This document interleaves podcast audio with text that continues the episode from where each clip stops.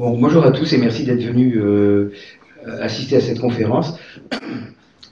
Ce n'est pas une conférence que j'ai fait d'habitude. Euh, d'habitude, euh, dans le parti politique dont il a parlé, l'UPR, je fais des conférences politiques où je tape sur les adversaires politiques de l'UPR et où je glorifie l'UPR. Et, et, donc, c'est une conférence, enfin, ce sont des conférences normalement que vous pouvez qualifier de, de politique. Aujourd'hui, pas du tout. Je fais un, une conférence pour étudiants et professeurs que j'ai déjà donnée une fois à Aix.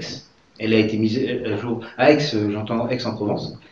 Elle a été mise à jour, euh, bien sûr, puisque c'était il y a quatre ans, mais c'est une conférence qui n'est pas du tout politique et qui est très technique. Donc, vous allez voir là-dedans des notions et des concepts que, que probablement euh, vous ignorez tout à fait.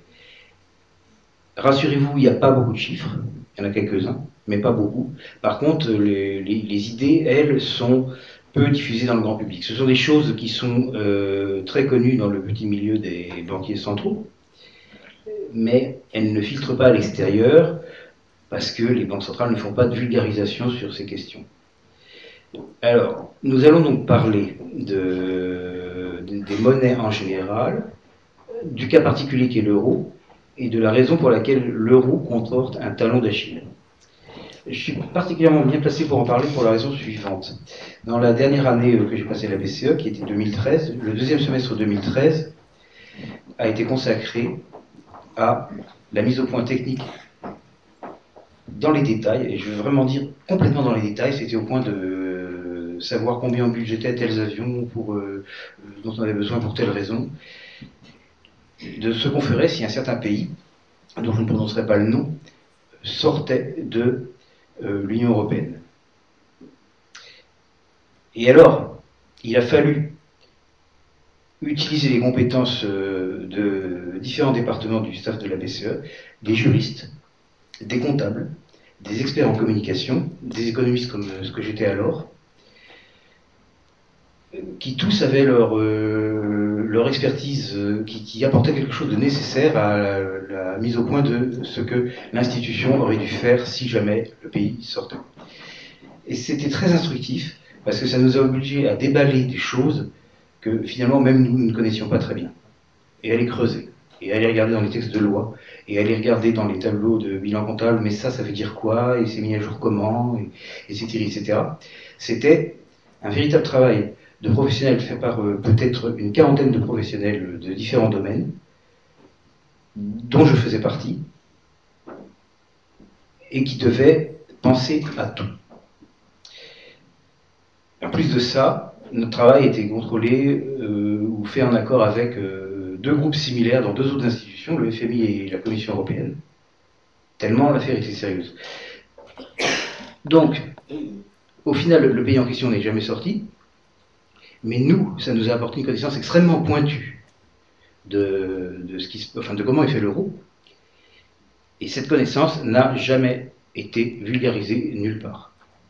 Donc tout ce que vous pouvez entendre euh, à la télévision française, par exemple, et même euh, dans les médias allemands, sur ces questions, est extrêmement incomplet par rapport à ce que je vais vous raconter maintenant.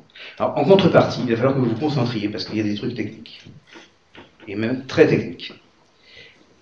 La conférence est divisée en quatre, euh, quatre parties.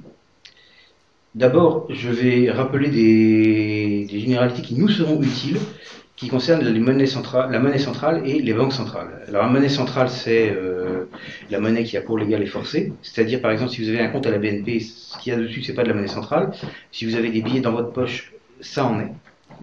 Ensuite, nous regarderons le cas spécifique de l'euro. Contrairement aux autres monnaies importantes euh, sur cette planète, l'euro est une union monétaire. Ça lui pose des problèmes techniques qui n'existent pas et qui n'ont pas leur, euh, contrepartie pour le cas simple euh, de monnaies qui sont purement nationales. Dans le cours de la conférence, pour parler des cas normaux, je me référerai souvent à la Suisse et à la Grande-Bretagne. Ça ne veut pas dire que ce soit les seuls, mais ce sont des monnaies importantes et qui sont uninationales, si vous voulez. J'aurais pu dire le dollar aussi bien, mais le dollar, j'ai remarqué que c'était porteur de connotations qui n'avaient aucun rapport avec ce que je voulais raconter. Donc du coup, je parle de l'Angleterre et de la Suisse, mais vous pouvez penser dollar si vous voulez, c'est pareil. Ou yen. Et vous pouvez aussi penser au cas passé. Après tout, avant 1998, euh, la Belgique et la France étaient dans la situation normale d'avoir une banque centrale nationale qui faisait une monnaie nationale. Donc, le cas spécifique de l'euro va diverger de ce cas normal, puisque, pour la première fois, vous avez des... Euh, enfin, euh, il y a une banque centrale qui couvre plusieurs pays qui sont restés cependant souverains d'un point de vue technique. Et ça pose des problèmes tout à fait inattendus. Nous aurons l'occasion de voir, je pense, que les solutions techniques qui ont été choisies ex ante en amont par le groupe d'experts qui siégeait à Bâle, euh, qui vers 1997 à peu près dessinait, enfin je veux employer le terme anglais, tout design, faisait les plans de l'euro, de comment il marcherait, ils ont commis des erreurs, mais je ne veux pas les en accuser parce que j'aurais été parmi eux, j'aurais commis les mêmes. Aujourd'hui, nous pouvons en parler avec 20 ans de rétrospective et ça nous permet de voir ce que nous n'aurions pas vu, parce que ce que personne n'aurait vu avant. Ensuite, nous ferons un chapitre sur l'euro face à la crise, la crise monétaire, crise financière qui euh, prend son origine en 2007-2008 avec euh, euh, un, effondrement de certains marchés de crédit, puis la fameuse faillite de Lehman Brothers, que vous connaissez tous, et la disparition du marché monétaire interbancaire non, non sécurisé, dont vous avez peut-être moins entendu parler, mais qui est l'élément crucial. Et enfin, je montrerai maintenant que le processus de démantèlement de l'euro est engagé. Ça, je le dis en tant qu'expert, je ne le dis pas en tant que euh, politicien, c'est-à-dire qu'il est vrai que je suis politicien dans un parti qui prône la sortie de la France de l'Union européenne et donc de l'euro. Mais ce que je vous raconte dans le démantèlement, le chapitre 4, c'est quelle mécanique s'est mise en marche, comment on, aurait pu la prévoir, qui l'a prévu. Je fais partie des gens qui l'ont prévu. Et il y a des publications sur Internet qui portent une date, qui permettent de vérifier que je ne l'œuvre pas. Et où en est ce processus de démantèlement et vers quoi il va inévitablement. Donc, si parmi vous il y a des gens qui sont favorables à l'euro ou à l'Union européenne pour des raisons idéologiques, euh, qui ne se sentent pas agressés, je leur annonce une mauvaise nouvelle, mais qui ne le prennent pas personnellement. Nous commençons par monnaie centrale et banque centrale. Je jette un coup d'œil sur le. Voilà. Alors vous savez, vous avez entendu parler euh, du fait qu'il y a différents agrégats monétaires, euh, et vous avez certainement rencontré les notations M0, M1, M2, M3, L, et je ne sais pas quoi encore ce sont des mesures de la quantité de monnaie qui existent, mais il y a plusieurs définitions, parce qu'il y a plusieurs définitions de la monnaie. La monnaie centrale est celle qui va dans l'agrégat qui s'appelle M0, qui est le plus petit. Euh, la Bundesbank a considéré un agrégat encore plus petit, qui est la monnaie centrale libre. Euh, j'ai vu ça dans un livre allemand des, années 70.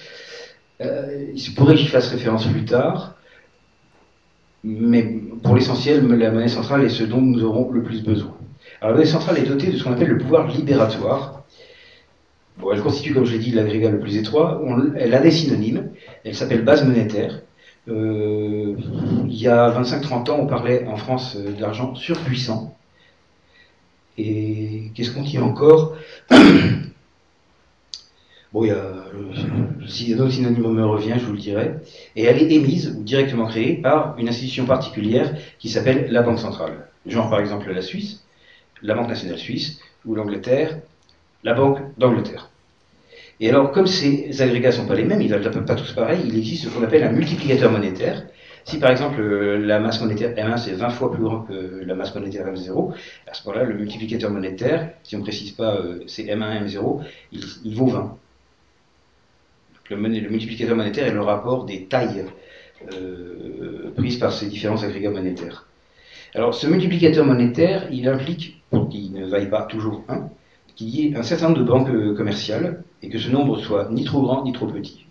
J'explique. Si jamais vous aviez, au lieu d'avoir, comme c'est le cas en France, 4 ou 5 grandes banques et pléthore de moyennes banques, si jamais vous aviez une seule banque commerciales qui sont importantes. Disons que la BNP aurait mangé tous ses adversaires, et elle serait la seule banque commerciale. À ce moment-là, euh, le rôle joué par M0 serait en fait le M1 de la BNP, le multiplicateur monétaire serait 1.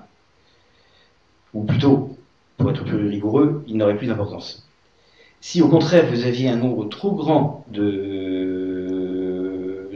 petites banques, là pour le coup le, multiplicateur monétaire ferait également 1 parce qu'aucune de ces trop, nombreuses petites banques ne serait capable de faire ce qu'on appelle euh, de la création monétaire.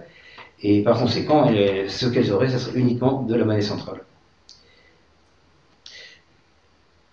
Qu'est-ce que la monnaie centrale? Alors, de l'Antiquité à la Première Guerre mondiale, par Antiquité, il faut entendre une date qui se situe plus ou moins entre euh, la vie de Bouddha et la vie d'Alexandre le Grand. Le métal précieux a eu le pouvoir libératoire. Ça n'a jamais été codifié parce que c'était accepté par tout le monde, donc vous ne trouverez pas, je pense, un texte de loi qui dise l'or a pouvoir libératoire, ou l'or est legal tender, ou l'or est ceci ou cela. Mais euh, c'était le cas de facto. Donc selon les lieux et les époques, c'était soit l'or tout seul, soit l'or et l'argent. Dans ce cas-là, on parlait de bimétallisme. Je ne crois pas qu'il y ait eu un troisième métal précieux qui ait joué ce rôle.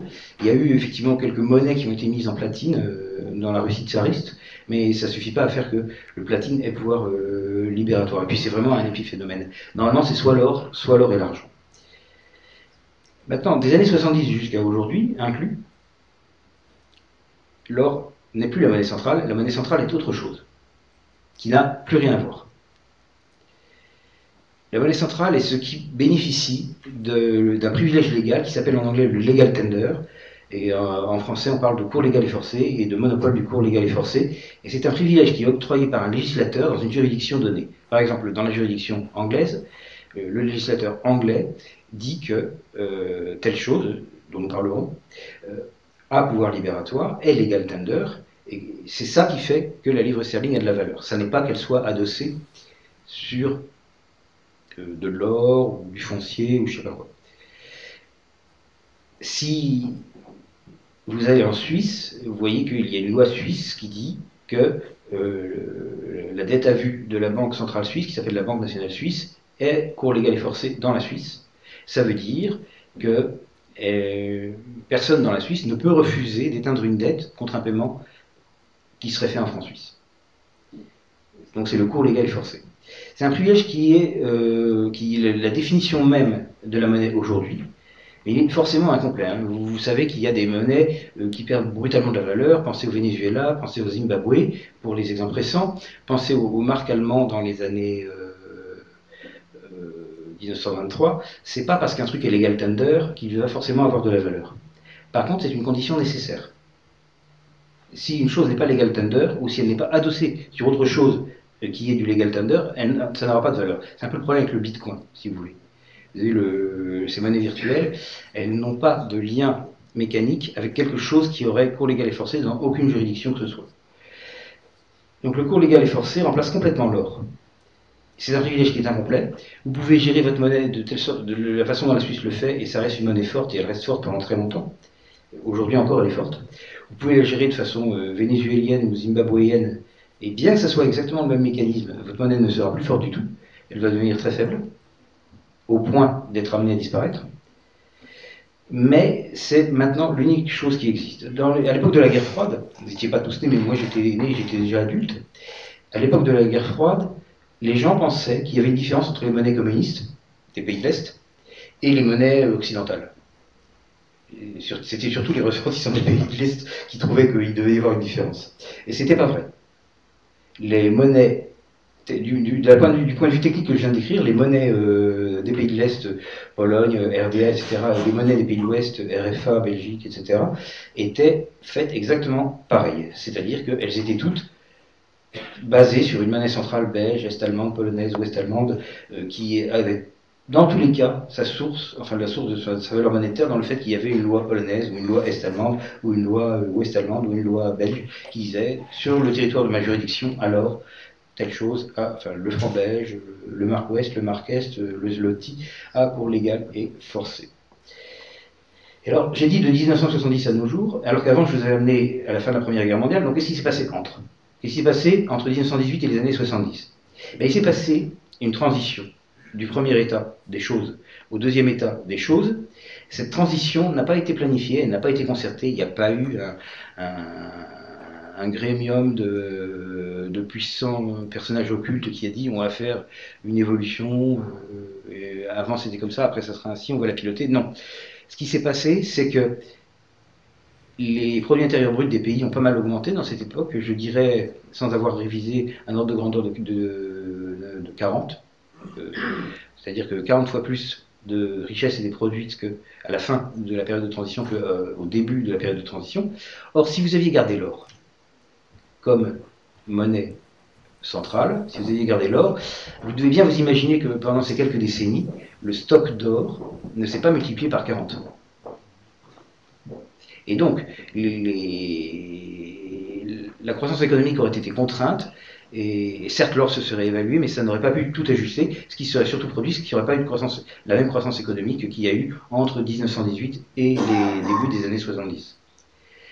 Donc, ça a été contraint par l'explosion des PIB, ça s'est matérialisé sous la forme de petits ajustements euh, décentralisés, faits dans tel ou tel pays, d'une nature technique, auxquels personne ne prêtait vraiment attention, euh, qui se sont ajoutés. Ils étaient aussi décoordonnés, c'est-à-dire qu'il euh, n'y a pas eu un processus unique sur toute la planète Terre, et qui a fait qu'on est passé très lentement de l'état de 1918 à l'état de 1970, et aller vers les années 70. L'argent était, comme je vous l'ai décrit, basé sur le legal tender. Alors la différence entre les deux systèmes Bon, bah, il y a des systèmes, il y a, des différences notables. Dans l'ancien système, c'était le métal précieux, d'accord? C'était l'or ou l'or et l'argent. Euh, la caractéristique du métal précieux, enfin pour la technologie de cette époque, parce que ce serait moins vrai maintenant, c'est qu'on ne peut pas le créer ou le fabriquer. Il existe une certaine quantité d'or en circulation sur la Terre, et elle est là. Vous ne pouvez pas rajouter de l'or en en imprimant. Et la quantité de monnaie centrale euh, échappait donc au contrôle de qui que ce soit. Aucun État, aucune puissance n'était capable de la modifier. Alors bien sûr, il y avait des accidents. Euh, par exemple, quand l'Espagne découvre l'Amérique du Sud et, la met en, euh, au pillage, eh bien, il y a des mines d'or en Amérique du Sud et donc le stock d'or en circulation sur la planète augmente. Mais ce n'est pas des trucs contrôlables. Il n'y a pas une autorité centrale qui peut dire il faudrait qu'il y ait plus d'or qui circule. Donc ça, c'est une différence importante. Et le deuxième truc, c'est que si l'ancien système peut corseter la croissance, et ça a commencé à se produire en 1900, le nouveau système peut avoir un inconvénient opposé, qui est qu'il peut conduire à l'hyperinflation. En effet, dans le nouveau système, la monnaie centrale est donc euh, la reconnaissance de dette à vue d'une institution munie d'un privilège légal. Mais elle peut créer de cette monnaie centrale autant qu'elle veut.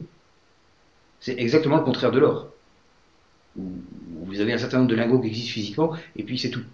Euh, vous pouvez imprimer du dollar, vous pouvez imprimer du franc, vous pouvez imprimer du marque.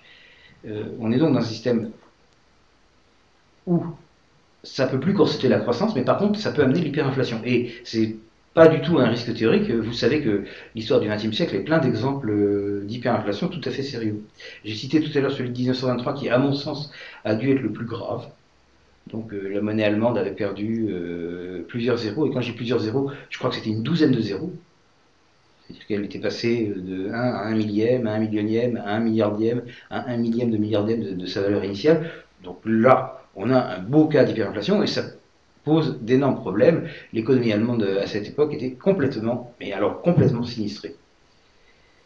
Alors qu'est-ce que la monnaie centrale aujourd'hui? C'est ce que je vous ai dit.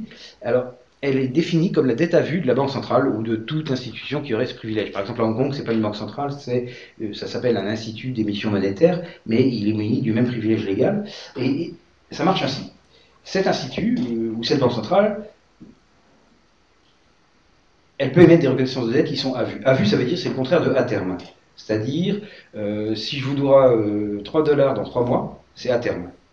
Si je vous dois 3 dollars à première réquisition, c'est tout de suite, c'est à vue. Donc tout ce qui est dette à vue de la Banque centrale munie de ce privilège légal définit la monnaie centrale. Et ça a un caractère autoréférentiel parce que, je vais détailler ça dans les 11 transparents qui suivent, il y a une chose qui s'appelle la circularité.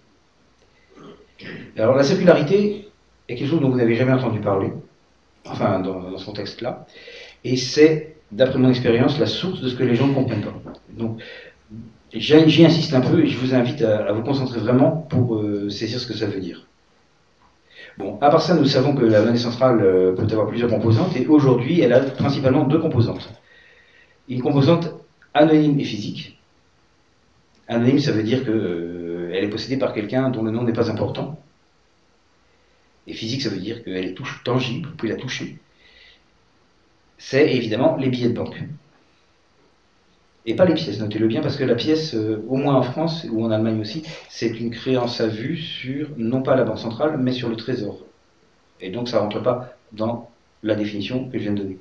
Mais les billets, oui.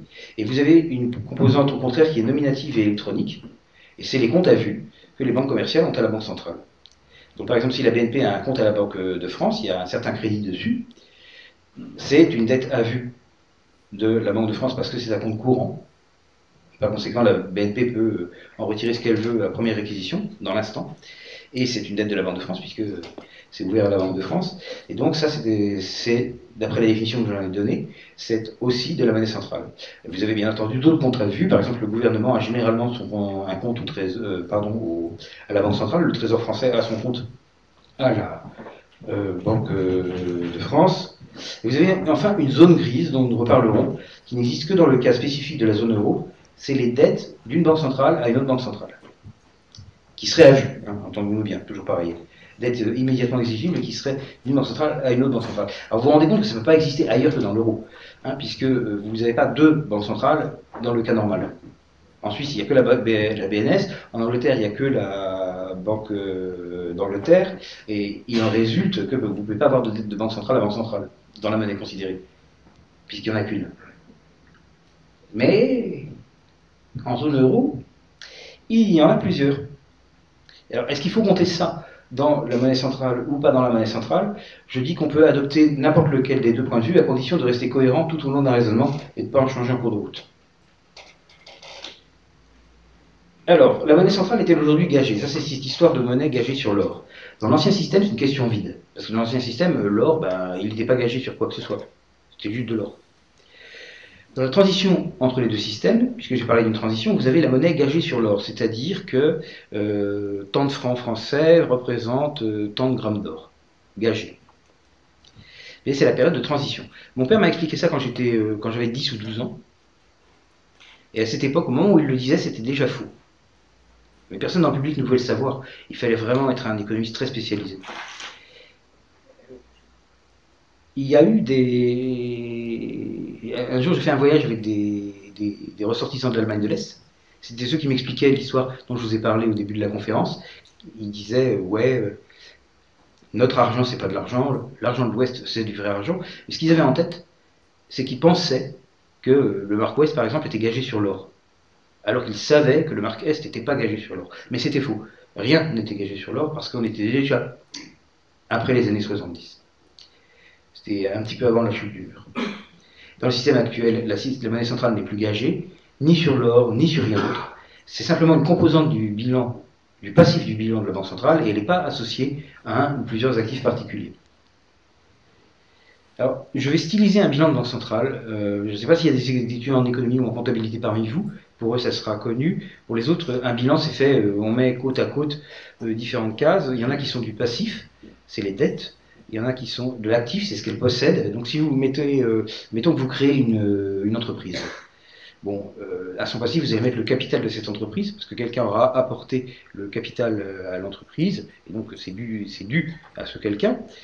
à l'actif, vous allez mettre, je je sais pas, ce qu'elle possède, l'usine qu'il a fait tourner, ou le terrain sur lequel est basée cette usine, ou différentes autres choses. Un truc qui n'est pas facile à comprendre, enfin je veux dire parce qu'il a l'air contre-intuitif alors qu'en fait il est logique, c'est que si vous faites des gains, ces gains vont dans votre passif, et si vous faites des pertes, elles vont dans votre actif. Pour le comprendre, le mieux est d'imaginer que votre entreprise que vous venez de créer, euh, c'était une usine, euh, une fabrique, une scierie, voilà, c'était une scierie, et puis il y a eu un incendie.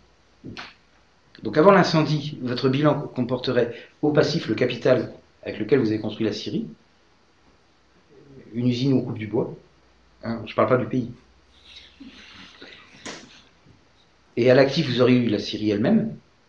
Après l'incendie, vous avez au passif le capital, qui n'a pas changé. Vous devez toujours à, vos actionnaires. Et à l'actif, vous avez une perte, hein, puisque votre Syrie a brûlé. Et une perte pure. Donc les pertes vont à l'actif et, les, gains par symétrie vont au passif. Euh, vous pouvez avoir d'autres choses. Alors quand c'est une banque centrale, elle peut faire des pertes et ça va à son actif, elle peut aussi faire des gains et ça va à son passif. Elle a différents trucs, elle a ses réserves, ses réserves de change, dont elle se servira si un jour elle doit racheter sa propre monnaie pour échapper à euh, une dépréciation involontaire de, sa propre monnaie. Elle a en général un portefeuille d'obligations, donc à son actif, et elle a des créances nantis. Qu'est-ce que c'est que ça? C'est que quand elle prête de l'argent aux banques commerciales, eh ben, elle a une créance sur ces banques commerciales, et en plus cette créance est nantie parce qu'elle a pris un gage. Elle ne l'a pas prêté comme ça, elle a pris un truc en échange qu'elle garde jusqu'à remboursement. Et puis si euh, le, débiteur fait défaut, euh, eh ben, elle vend le gage. Comme ça, elle se retrouve. Donc, à son passif, elle va avoir les gains. Elle va avoir différents trucs. Et puis, elle va avoir deux choses que j'ai mis en gras. Et est-ce que vous pouvez deviner pourquoi elles sont en gras? C'est les comptes à vue, qui sont ouverts dans cette banque centrale, et les billets.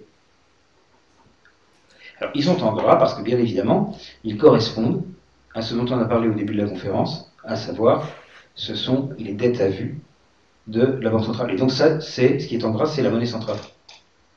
D'accord? C'est clair? Alors, un vrai bilan qui n'est pas stylisé, ça ressemble à ça. Vous ne pouvez pas tout lire. Euh, c'est un vrai bilan de la BCE.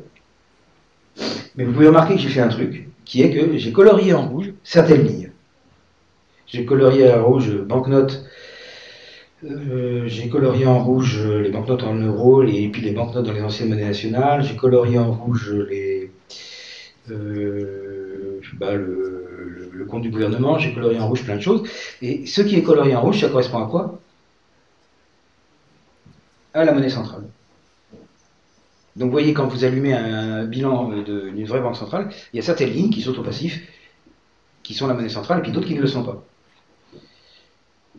Et bien sûr, à l'actif, vous n'avez rien, puisque la monnaie centrale est définie comme une dette de la banque centrale. Alors, la circularité est le point sur lequel j'avais attiré votre attention. En général, si vous ne le comprenez pas, après, vous tombez sur des tas de paradoxes et vous faites des tas de théories complotistes. Donc, c'est vraiment important de comprendre ce truc. Comme je vous l'ai dit, la plupart des gens pensent que la monnaie est gagée sur quelque chose. En général, ils pensent que la monnaie est gagée sur l'or. Et c'était vraiment le cas pendant le XXe siècle. Aujourd'hui, le concept d'une monnaie gagée sur rien du tout paraît à la fois antinaturel et porteur de risques. Vous avez des tas de gens qui se plaignent sur Internet que, mais oui, mais le dollar gagé sur rien, euh, donc il vaut rien, machin, machin.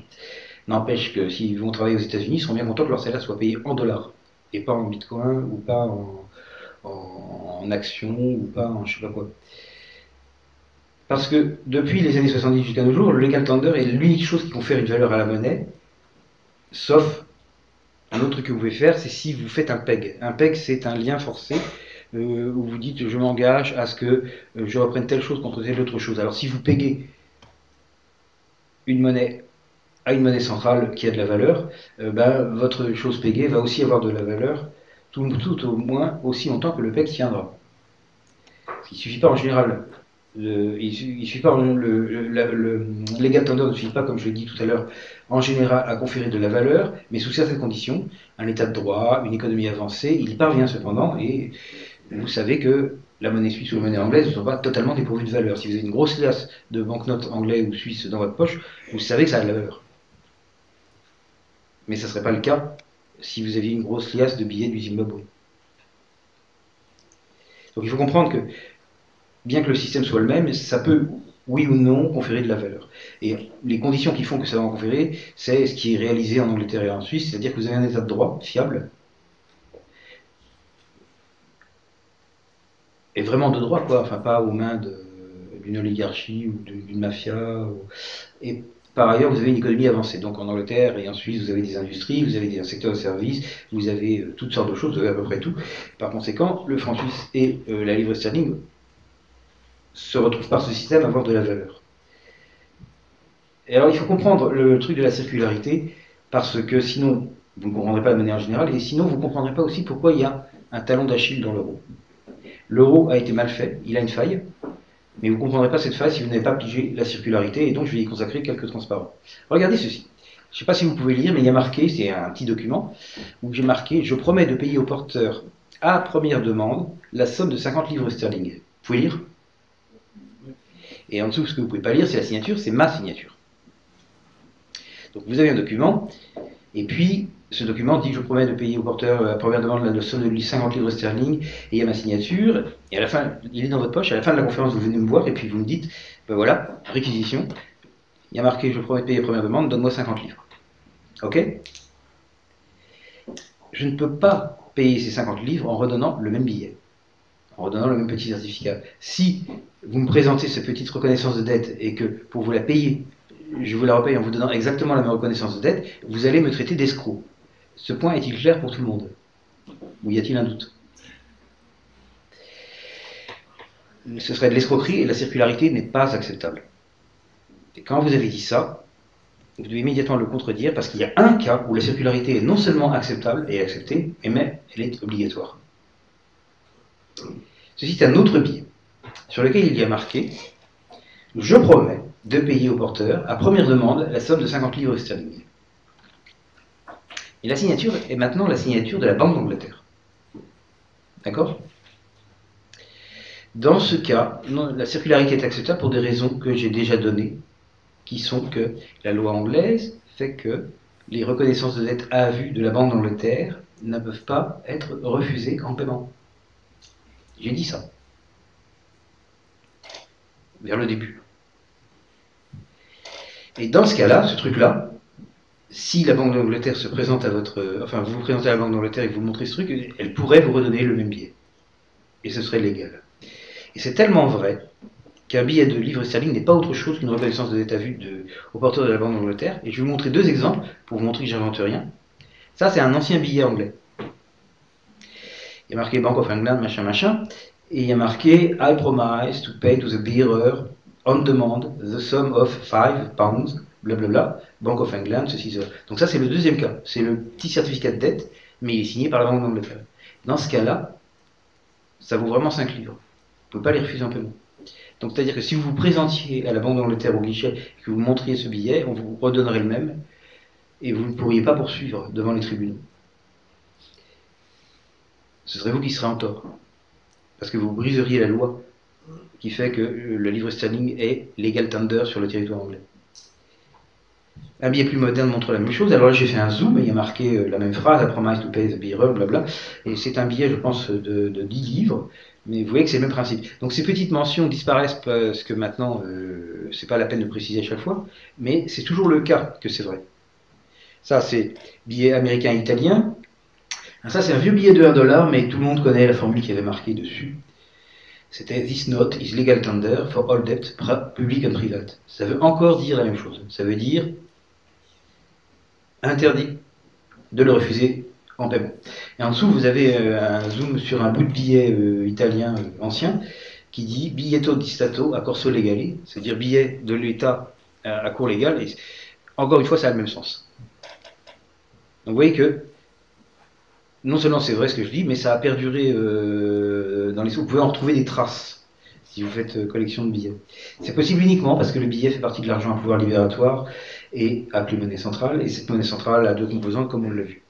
Alors, la circularité vaut pour les deux composantes que j'ai mentionnées, qui, qui doivent être prises conjointement et non pas isolément, c'est-à-dire les billets et les comptes ouverts à la Banque centrale. Donc ça veut dire que euh, si la Banque de Manchester non, je vais prendre une banque anglaise qui existe.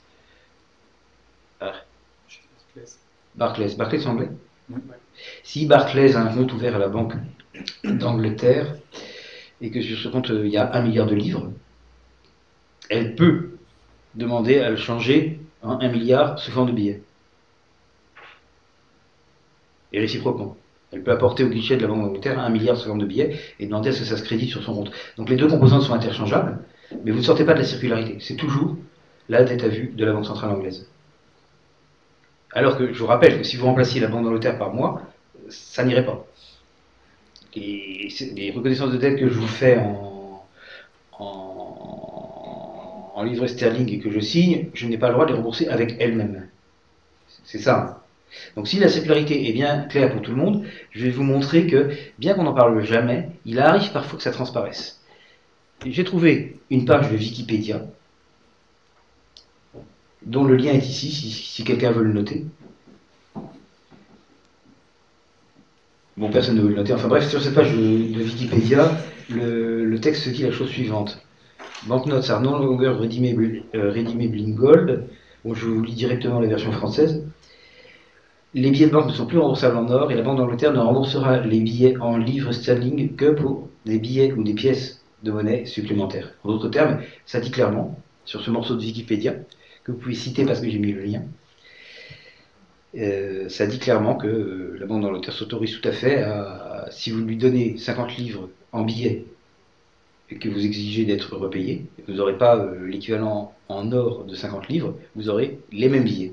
C'est ça qui est marqué sur ce texte Wikipédie. Donc voilà pour la circularité. Si maintenant elle est claire pour tout le monde, nous allons passer aux applications de la circularité, dont l'une des plus étranges est que l'euro est fissible. On peut le faire sauter. C'est pourquoi je vous ai ennuyé aussi longtemps avec euh, cette histoire de, circularité. Bon. Alors les banques centrales de nos jours ont un objectif qui est contraint. il est contraint, c'est la stabilité des prix. Et le plus souvent, il est incorporé au mandat. Par exemple, le mandat de la BCE est que l'inflation ne sorte pas de certaines bandes. Le mandat de la Fed, la Banque centrale des États-Unis, est que l'inflation ne sorte pas de certaines bandes, et puis que d'autres variables, je crois le taux de chômage et, peut-être la croissance, ne sortent pas non plus de certaines bandes, ou ne tombent pas en dessous d'un certain minimum, ou ne franchissent pas un certain maximum. Enfin bref, les mandats peuvent être différents. Le mandat est écrit par le législateur. Et la Banque centrale qui a ce mandat ne peut pas changer le mandat. C'est-à-dire que si vous instruisez la BCE d'avoir à euh, conserver l'inflation entre 0 et 2%, elle ne peut pas dire ouais mais euh, ce mandat ne me plaît pas, en fait je trouve que ce qu'il faudrait faire c'est... Euh, et puis elle dit autre chose. Le mandat s'impose.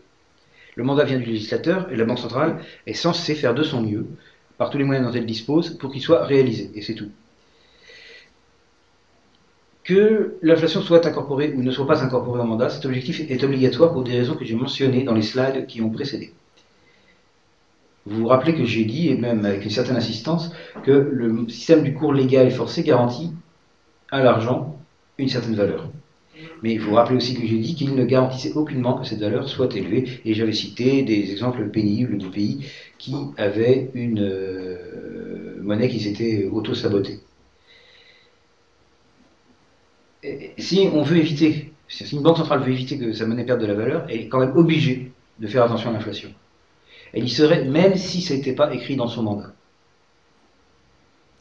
Et en plus, c'est écrit dans son mandat à chaque fois. Elle dispose donc de deux moyens d'action. Soit elle agit par les prix, soit elle agit par les quantités. Si elle agit par les prix, elle contrôle le taux d'intérêt à court terme, le taux, d'intérêt auquel elle prête et réemprunte sa propre monnaie aux banques commerciales à court terme. Alors court terme, euh, théoriquement c'est un jour, mais euh, ça peut être une semaine selon la façon dont euh, ce qu'on appelle le framework de la Banque centrale est, écrit. Donc en la BCE, c'est discutable parce qu'ils ont des opérations à un jour de prêt et d'emprunt et puis des opérations à une semaine. Et en principe, ce qu'on appelle le taux de politique monétaire est celui d'une semaine. Et c'est le taux court alors ces deux moyens sont en théorie mutuellement exclusifs. Vous ne pouvez pas à la fois contrôler les prix et les quantités d'une certaine chose. Vous pouvez faire l'un des deux, mais pas l'autre. Pensez aux économies de type soviétique. Vous êtes naturellement tous trop jeunes pour avoir connu ça, mais non pas tous. Mais euh, à l'époque soviétique, euh, les prix étaient fixés par la loi. Donc le pain, ça valait tant, et je ne sais pas quoi encore. Ça, c'était contrôle des prix, d'accord? C'est un contrôle très strict des prix. Mais alors du coup, il y a un problème de quantité, et ce problème, vous le savez, c'est qu'il n'y avait pas toujours du pain dans les boulangeries. Une chose que vous ne pouvez pas faire, c'est contrôler à la fois le prix et la quantité d'une même chose. Donc euh, le moyen d'action utilisé par les banques centrales qui portent sur l'argent, c'est d'utiliser le prix, donc le taux à court terme, et par conséquent de laisser la quantité faire ce qu'elle veut. Mais ça, c'est la théorie. Dans la pratique, les deux sont utilisés. C'est-à-dire que la BCE d'avant-crise, elle euh, faisait attention à la fois à la quantité de monnaie qu'elle avait mis en circulation et au, taux court. Et elle contrôlait les deux. Évidemment, elle ne pouvait pas exercer un contrôle fort sur les deux puisque c'est mutuellement exclusif, mais elle faisait quand même euh, que euh, ben, elle définissait une enveloppe globale de ce qu'elle mettrait en circulation, et puis c'était pas plus, c'était juste ça. Et elle contrôlait aussi le taux court. En doctrine, parce que les banques centrales ont des doctrines dont elles sont très fières.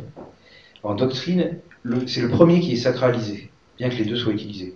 Donc un doctrinaire de banque centrale va vous dire oui, seul euh, le taux euh, court de la banque centrale est l'instrument sur lequel on doit agir. Euh, mais ça ne correspondra pas à la réalité pratique.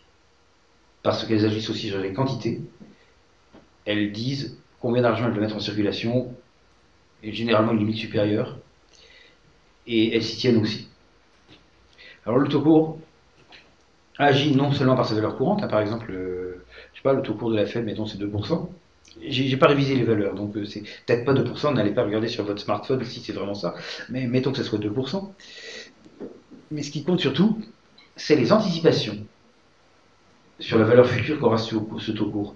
Si par exemple vous avez que le taux court de la Fed est de 2%, mais que l'anticipation du taux court de la Fed pour la semaine prochaine c'est 2,05%, et que l'anticipation du taux court de la Fed pour dans deux semaines c'est de 2,10%, etc., etc. En faisant la moyenne composée de tous ces trucs-là, vous aurez le taux monétaire à 10 ans. Taux monétaire libre euh, de tous les facteurs qui peuvent le corrompre, tels que euh, le risque de liquidité, le risque de euh,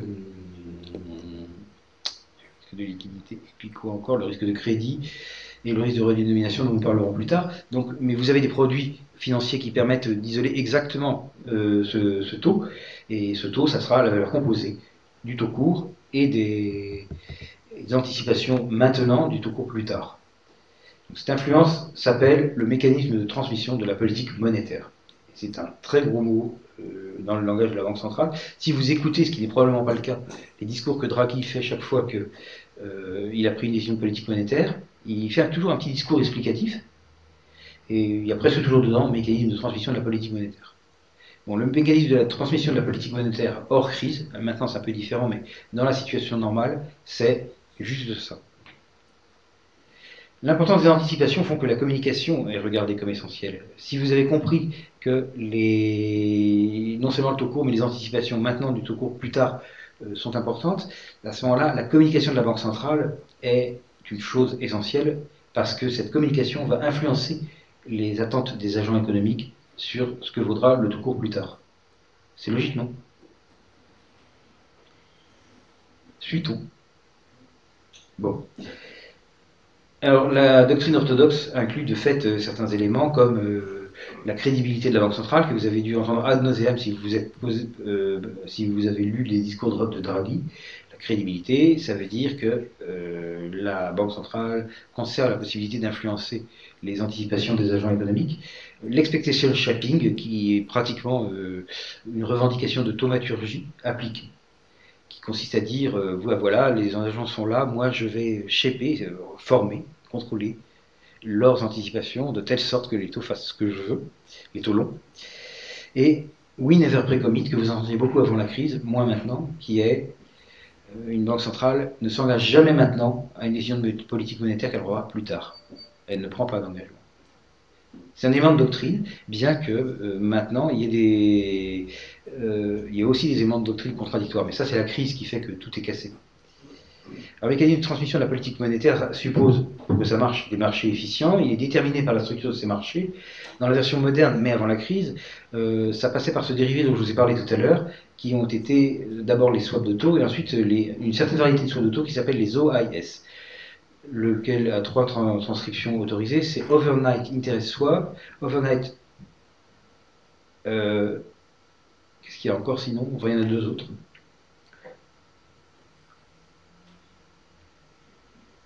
Bon, tant pis, il m'échappe. mais en tout cas, les OIS déterminent les, taux des emprunts d'État, comme on le verra tout à l'heure. Et de proche en proche, ils déterminent aussi tout le reste. Ça veut dire que ça, ça a un contrôle sur les prix de tous les actifs, de manière plus ou moins directe.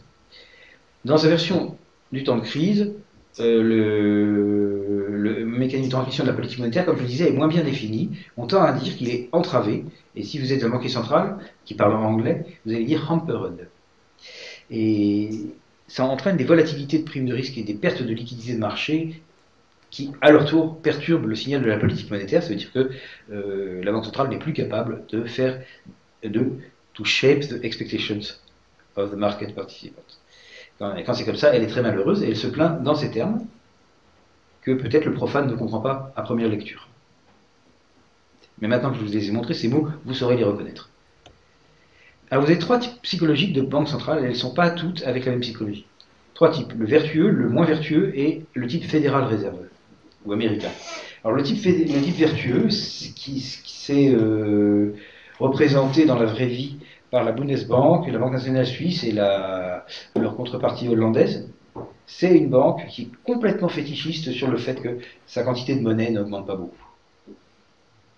Un des amis qui, travaillait en Suisse euh, me disait oui, la Banque nationale suisse, non, elle n'émet pas de billets. Parfois, elle met en circulation quelques pièces. Bon, il exagérait, il forçait le trait, mais c'est ça l'idée. C'est-à-dire, moi, la Banque nationale suisse, je ne vais pas euh, augmenter la quantité de monnaie suisse en circulation. Bien entendu, il y a des cas où elle est forcée, hein, mais sa, doctrine consisterait à ne pas le faire, parce qu'elle a ce profil psychologique-là qui est euh, extrêmement focalisé sur la valeur de sa propre monnaie. Et si vous voulez qu'une chose garde de la valeur, ah oui, il est déjà 7 heures. Il est nécessaire de euh, qu'il n'en existe pas trop, hein, parce que tout ce qui est rare et cher, etc. etc. le profil vertueux, euh, le type moins vertueux, c'est celui qui est moins euh, attaché à ça. Étant moins attaché à ça, il va vouloir, que va-t-il vouloir faire? Eh ben, Il va vouloir par exemple gagner de l'argent lui aussi. Et pour ce faire, il va acheter des obligations. Ce faisant, ayant acheté des obligations, il aura mis en circulation de la monnaie centrale. Ça n'est pas le type vertueux, c'est le type moins vertueux. Et enfin, vous avez la Fédérale Réserve. La Fédérale Réserve qu'est-elle C'est la Banque centrale des États-Unis. Alors, elle a le privilège tout à fait injuste, mais tout à fait incontrôlable, incontestable, enfin vous pouvez le noter, qu'elle émet la monnaie du monde. Ça veut dire qu'elle peut avoir les avantages sans les inconvénients des deux types. En d'autres termes, elle est attachée à la valeur du dollar, mais ça ne la gêne pas du tout de faire n'importe quoi euh, avec son argent, c'est-à-dire elle peut euh, acheter des titres américains autant qu'elle en veut, ce qui la rangerait normalement dans le type moins vertueux, et devrait normalement la condamner à faire baisser la valeur de la monnaie américaine.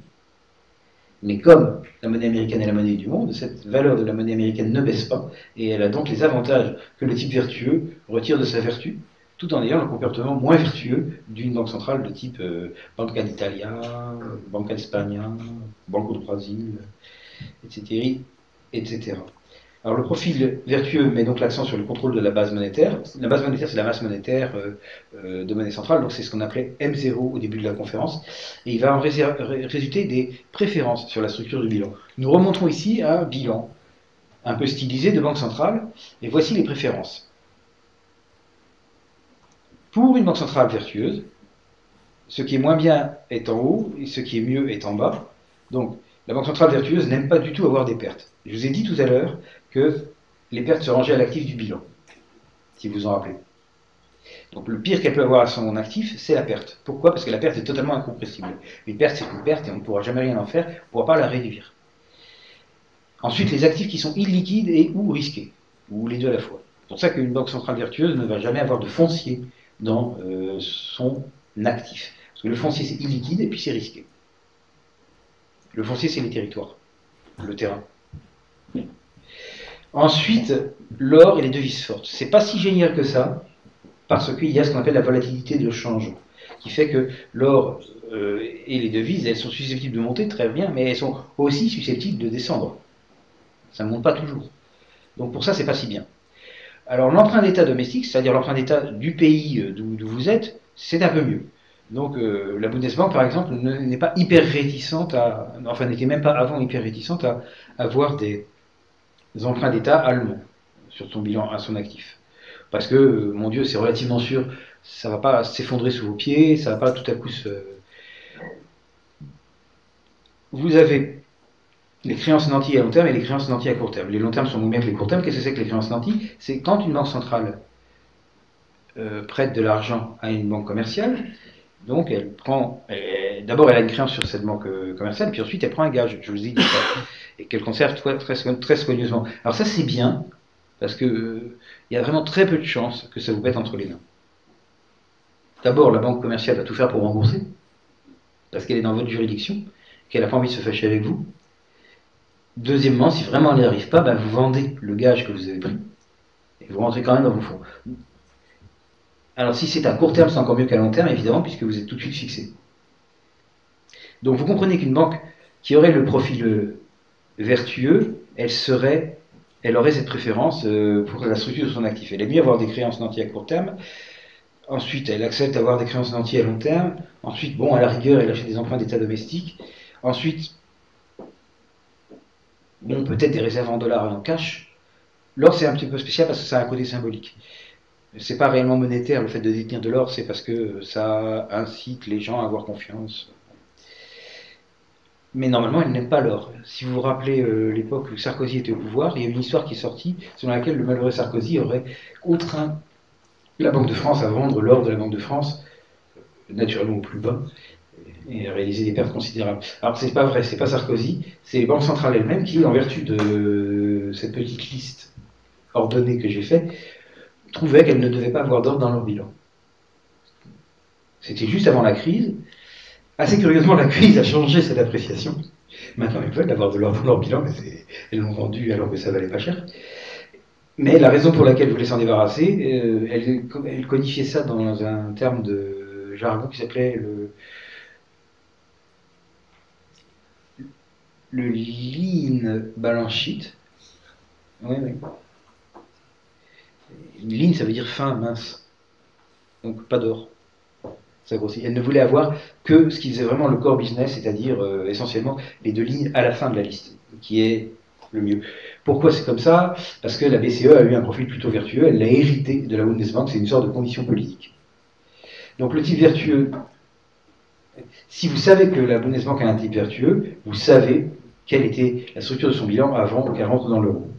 Elle n'avait en effet pas de, titre allemand, enfin pas pour elle. Euh, elle avait uniquement des créances nantis à court terme sur les banques centrales allemandes, euh, pardon, sur les banques commerciales allemandes, c'est-à-dire que tout ce qu'elle faisait, c'est qu'elle euh, prêtait de l'argent à court terme aux banques, commerciales allemandes, et puis en prenant un gage, voilà, ça c'était moins risqué. Alors évidemment, avec ça, on n'a pas un bilan très gros. Mais c'était la conséquence logique de son profil psychologique. Profil qui a perduré malgré l'appartenance à l'euro. Et c'est la raison aujourd'hui des disputes qui existent entre la Banque centrale allemande et ses collègues. Qu'elles n'ont pas le même profil psychologique. Et que donc, leur choix de ce qui devrait être dans leur bilan n'est pas le même. Maintenant, nous allons rentrer dans le cas spécifique de l'euro. Nous, abandonnons les généralités sur la monnaie centrale et sur les banques centrales, et nous voyons l'euro. Alors, dans l'euro, il faut compliquer un petit peu. Vous avez cours légal, dont j'ai parlé mille fois, mais vous avez cours légal dans plusieurs juridictions, et non pas dans une juridiction. Donc ça veut dire que vous avez en France une loi qui dit que les dettes à vue de la Banque de France, euh, machin, sont cours légal en France, et en Allemagne une autre loi, une loi allemande cette fois, qui dit que euh, les dettes à vue de la Banque centrale allemande ont cours légal en Allemagne, et en Espagne, encore une autre loi. Voilà, vous avez au total N plus deux espèces de, de monnaie, parce que vous avez N pays. Et les N plus deux espèces sont d'une part les dettes à vue de chacune des banques centrales de chacun des pays, donc ça, ça en fait N, plus les dettes à vue de la BCE en tant que telle, parce que la BCE est aussi une banque centrale. Donc ça, ça fait, on est maintenant à N plus 100. Plus les billets, qui évidemment ne sont pas émis par un seul pays, et ne sont donc pas exactement des dettes à vue d'une banque centrale. En fait, juridiquement, les billets, c'est une dette à vue solidaire sur toutes les banques centrales de la zone euro. Donc c'est pas, pas c'est pas une reconnaissance de dette à vue de la Banque de France, par exemple. Donc ça, ça vous fait N plus de sortes d'euros. C'est ce que j'ai marqué dans ce paragraphe-là. Est-ce que vous pouvez le lire ou c'est trop loin? Allô?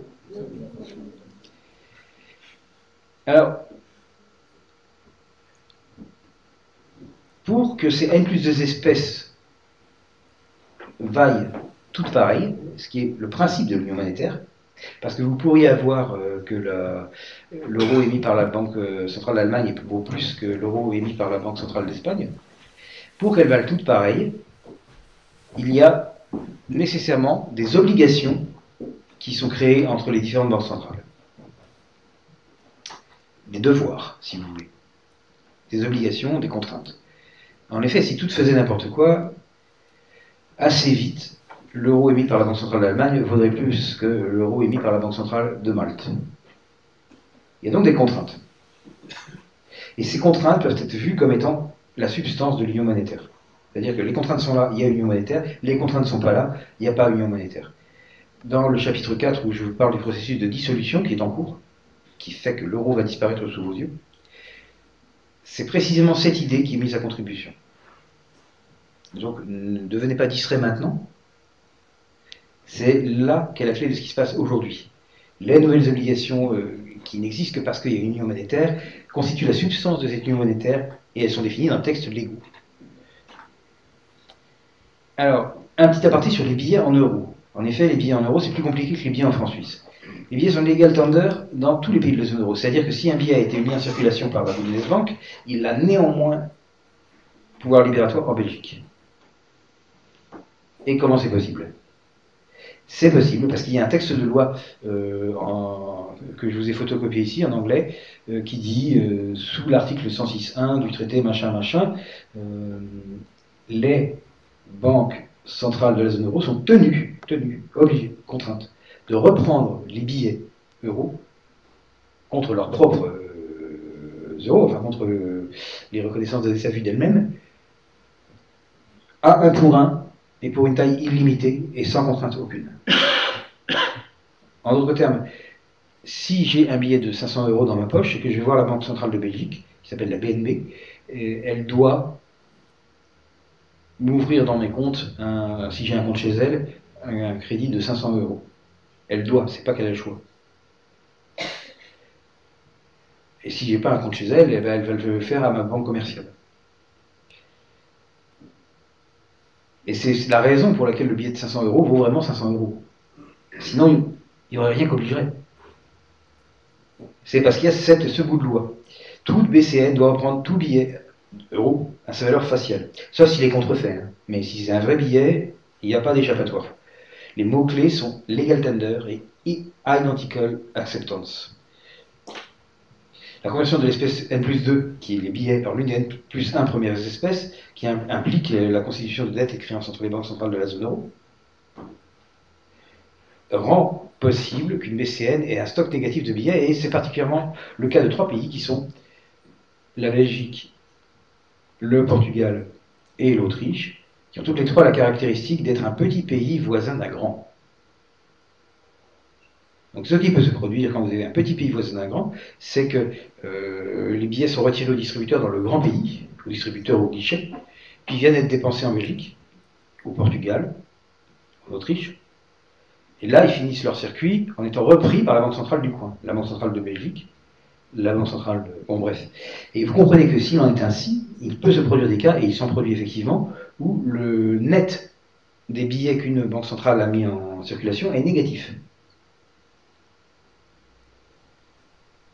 C'est par exemple la Banque centrale de Belgique, elle a mis en circulation, euh, je sais pas, 1000, euh, et puis elle a repris, retiré de la circulation 1500, et en fait, ce qu'elle a mis en circulation en net, c'est moins de 500.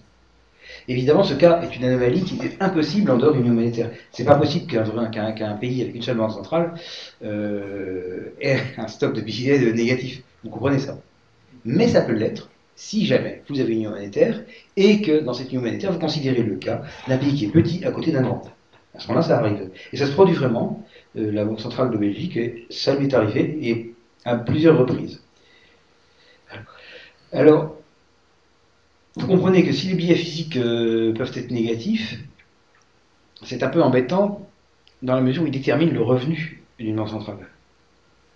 En d'autres termes, je parle de la période avant-crise, la Banque centrale de Belgique, ayant un stock de billets négatifs, elle aurait fait un signoriage négatif et donc elle aurait perdu de l'argent. Il est évident que ça ne lui plaisait pas. Bon, ça, quand même, ils l'ont vu venir. Et donc, ils ont fait que, quand on a dessiné l'euro, on a dit que le, le, le, seigneuriage, qui est le bénéfice que vous avez en mettant des billets en circulation, qui porte un intérêt nul, alors que vous prélevez euh, la contrepartie sur les comptes euh, des banques centrales euh, où cet argent a un certain taux d'intérêt qui était positif à l'époque, vous faites la différence. Ou si vous, êtes ou si vous avez un stock de négatif, vous payez la différence. Donc la Banque centrale de Belgique et quelques autres ont insisté sur le fait que le seigneuriage devait être partagé entre tout le monde et pas. Enfin, pas qu'ils se mettent à avoir un seigneuriage négatif. Alors les billets physiques, qui sont les billets en circulation moins les billets retirés de la circulation par une BCN, c'est égal au billet d'un endroit au seigneuriage, qui est exactement la proportion que la Banque centrale euh, a dans l'eurosystème multiplié par le total des billets de la planète, de la Terre entière. Alors, ces billets B, qui donnent droit au seigneuriage, qu'on appelle aussi les billets euh, euh, statutaires, ne peuvent pas être tout le temps égales aux billets physiques, ne serait-ce que parce que les billets physiques peuvent être négatifs, alors que évidemment les, billets euh, tout court ne peuvent pas l'être. Donc la différence, qui peut être positive ou négative, donne lieu à deux petits éléments de bilan des banques centrales. Si jamais la différence est positive, on met le chiffre chez un et puis zéro chez l'autre. Si jamais la différence est négative, on met le chiffre chez l'autre et zéro chez l'un. Et il y a une identité qui est de nature algébrique et qui fait que les billets physiques sont égaux, pardon, les physiques sont égaux aux billets statutaires plus la somme de ces deux termes en comptant négativement celui qui est une dette. Et ça, c'était une loi euh, immuable, c'est-à-dire que chaque jour que Dieu fait, le nombre de billets vraiment mis en circulation par une banque centrale est exactement égal à 5 euros près, qui est la plus petite dénomination possible, puisqu'il n'y a pas de billet en dessous de 5 est exactement égal à billet euh, statutaire, plus premier terme correctif dont j'ai parlé, plus deuxième terme correctif dont j'ai parlé. Et ces trucs-là, surtout les termes correctifs, c'est des dettes entre banques centrales. C'est-à-dire que les termes correctifs peuvent représenter une créance de la Banque centrale de Belgique sur la BCE, ou ils peuvent aussi représenter une dette de la Banque centrale de Belgique envers la BCE. Mais vous voyez apparaître un truc qui n'existe pas dans le cas normal, euh, que je matérialise par la Suisse et l'Angleterre, qui est le cas d'une dette d'une banque centrale à une autre banque centrale. Et ça, ça va causer des problèmes énormes quand l'euro va casser, parce que ces dettes, elles sont toujours là. La banque centrale qui, plus, euh, qui va sortir le plus vraisemblablement, du fait de ses billets physiques et du fait d'un autre truc qu'on va voir tout à l'heure, elle doit normalement à la BCE la coquette somme de 650 milliards d'euros. Et elle les doit le jour même où elle perd le pouvoir d'émettre des euros. Donc c'est un petit peu compliqué. Si vous, vous par exemple, vous n'avez pas le pouvoir d'émettre des euros, non, vous ne l'avez pas. Et si en plus vous devez 650 milliards d'euros à moi, mais il est à présumer que vous n'allez pas me payer. Parce que vous ne pourrez pas, quel que soit le truc auquel vous pensiez, trouver 650 milliards d'euros à me donner. c'est pareil pour la Banque centrale d'Italie. Si jamais elle sort, elle doit direct, 650, et elle ne peut pas, évidemment, les trouver. Elle ne peut pas les créer parce que comme elle vient de sortir, elle n'a plus le pouvoir d'émettre des euros, et puis personne au monde n'a une somme pareille euh, dans ses petits souliers. Ça n'existe pas. Alors les billets statutaires versus les billets physiques. Euh, ah oui, alors là, ça se dit juste quels sont les codes de ces deux petits termes correctifs que j'ai apportés. Euh, c'est, vous avez ici l'équation, billet physique est égal à L01, donc les billets normaux, enfin statutaires, plus un correctif qui s'appelle L104. Vous êtes bien avancé avec ça, mais ça va les on va les retrouver donc. Et, un, moins un correctif qui s'appelle A095. Donc ça, c'est les physiques, les biais physiques. Alors les biais physiques, on peut les voir. Ici, j'ai un graphique des biais physiques qui n'est mis à jour que jusqu'à 2014, parce que je l'avais fait autant que j'étais à la BCE. Vous voyez donc Comment ça se comporte? Il y en a un qui met beaucoup plus en circulation de billets que les autres. C'est l'Allemagne, elle est en vert gras. Et puis les autres, ma foi, euh, on dirait que c'est proportionnel, mais c'est pas tout à fait proportionnel. Vous voyez que celui-là, par exemple, celui que je suis en bleu sur, sur le graphique, il n'est pas vraiment proportionnel à celui-là. Ils ne sont pas exactement proportionnels. Et puis si vous, aviez, si vous zoomez sur le graphe, vous en verrez même qui passe en dessous de zéro. C'est les fameux billets physiques négatifs dont je parlais il y a 10 minutes. Qu'est-ce qui serait passé si, au lieu d'avoir fait un graphe des billets physiques, j'avais fait un graphe des billets euh, statutaires? Ben, Vous auriez eu des graphes, enfin des courbes qui auraient été toutes exactement proportionnelles. Tout le temps. Une seule fois la même courbe à des échelles différentes. Alors j'ai réussi à mettre au point euh, une façon de collecter des données publiquement accessibles chez la BCE. Ça me permet de, faire une petite mise à jour du graphique des billets physiques qui couvre qui va de moitié 2017 à fin 2018. Alors vous constatez donc que régulièrement euh, l'Allemagne émet de plus en plus. Elle a maintenant mis en circulation totale 700 milliards. Et vous constatez qu'en gros, les autres restent constants. C'est-à-dire que si la banque centrale de, je sais pas, c'est qui lui Rouge. Ah ben non, lui c'est le mauvais exemple justement. Euh, si la banque, cette, banque centrale bleu foncé, qui est la Belgique, euh, a mis en circulation tant de billets, ben, 18 euh, mois après, ça sera plus ou moins pareil. Elle n'en aura pas mis plus. Vous voyez qu'elle se comporte différemment de l'Allemagne. Non mais, c'est important parce que ça veut dire que les Belges n'ont pas le comportement de stocker les billets euros pour se prémunir d'une sortie de la Belgique de l'euro. C'est donc une information assez intéressante. Et pour la France, eh bien, je regrette de dire que les Français ont changé leur comportement. Le stock des, billets qui, euh, qui, ont été mis physiquement en circulation par la Banque de France, donc le net de tout ce qu'elle a mis en circulation moins tout ce qu'elle a repris, il augmente un petit peu. Car la France, c'est la ligne orange et vous voyez qu'elle n'est pas complètement horizontale. Il y a un trend qui est visible. Et il y en a un qui est dans l'autre sens, c'est l'Espagne. Pourquoi les Espagnols utilisent de moins en moins de billets, je ne sais pas. Mais le fait est là.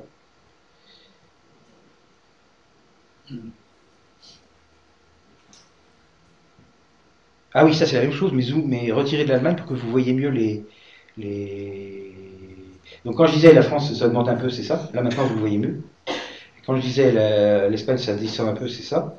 Et quand je disais la Belgique, ça reste constant, c'est ça. On le voit mieux en zoomant. Et il y a une autre chose, donc, qui est embêtante quand vous avez une union monétaire et qui va aussi créer de la dette ou de la créance de banque centrale à banque centrale, et ça s'appelle les target balances. Qu'est-ce que les target balances? Target balances, c'est que par exemple, vous pouvez très bien envoyer 100 euros bancairement euh, de mon compte en France à mon compte en Allemagne. Je fais un virement et voilà. Et alors ça se décompose en plusieurs mouvements. D'abord, le client de la BNP, mettons que je sois à la BNP, c'est pas le cas, mais peu importe. Le client de la BNP va dire à la BNP, de dire à la Banque de France, de dire à la Bundesbank, de dire à la Commerzbank, d'envoyer ces 100 euros tout, tout, au long de la ligne. Donc le client de la BNP va accepter un débit de 100 euros de son compte français, en échange de quoi? Euh, la, BNP est responsable que les 100 euros arrivent de l'autre côté de la chaîne. Alors, ça, va se traduire comment dans les bilans euh, Le compte à la BDF euh, de la BNP va être débité de 100 euros. C'est ce que vous voyez là. Avant, il était plus gros. Après, il est plus petit. Mais par contre, le compte client a été vidé parce qu'il avait juste 100 euros. Et donc, après, il n'est plus là. Ok, que va-t-il se passer ensuite? Ça passe à la Banque de France. Donc avant, le compte euh, à la BDF de notre ami euh, la BNP était gros comme ça.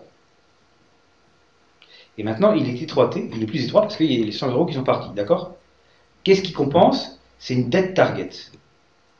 Qu'est-ce que c'est que cette dette target? C'est une dette que la Banque de France a au départ envers la Bundesbank et en fin de journée, ça sera transmis, euh, ça sera transformé en une dette envers la BCE qui fait que la Bundesbank, qui obtient une créance target sur la Banque de France, va devoir augmenter le compte de la Commerzbank à la Bundesbank de 100 euros. D'accord? C'est pourquoi vous voyez que le compte de la Commerzbank devient plus gros.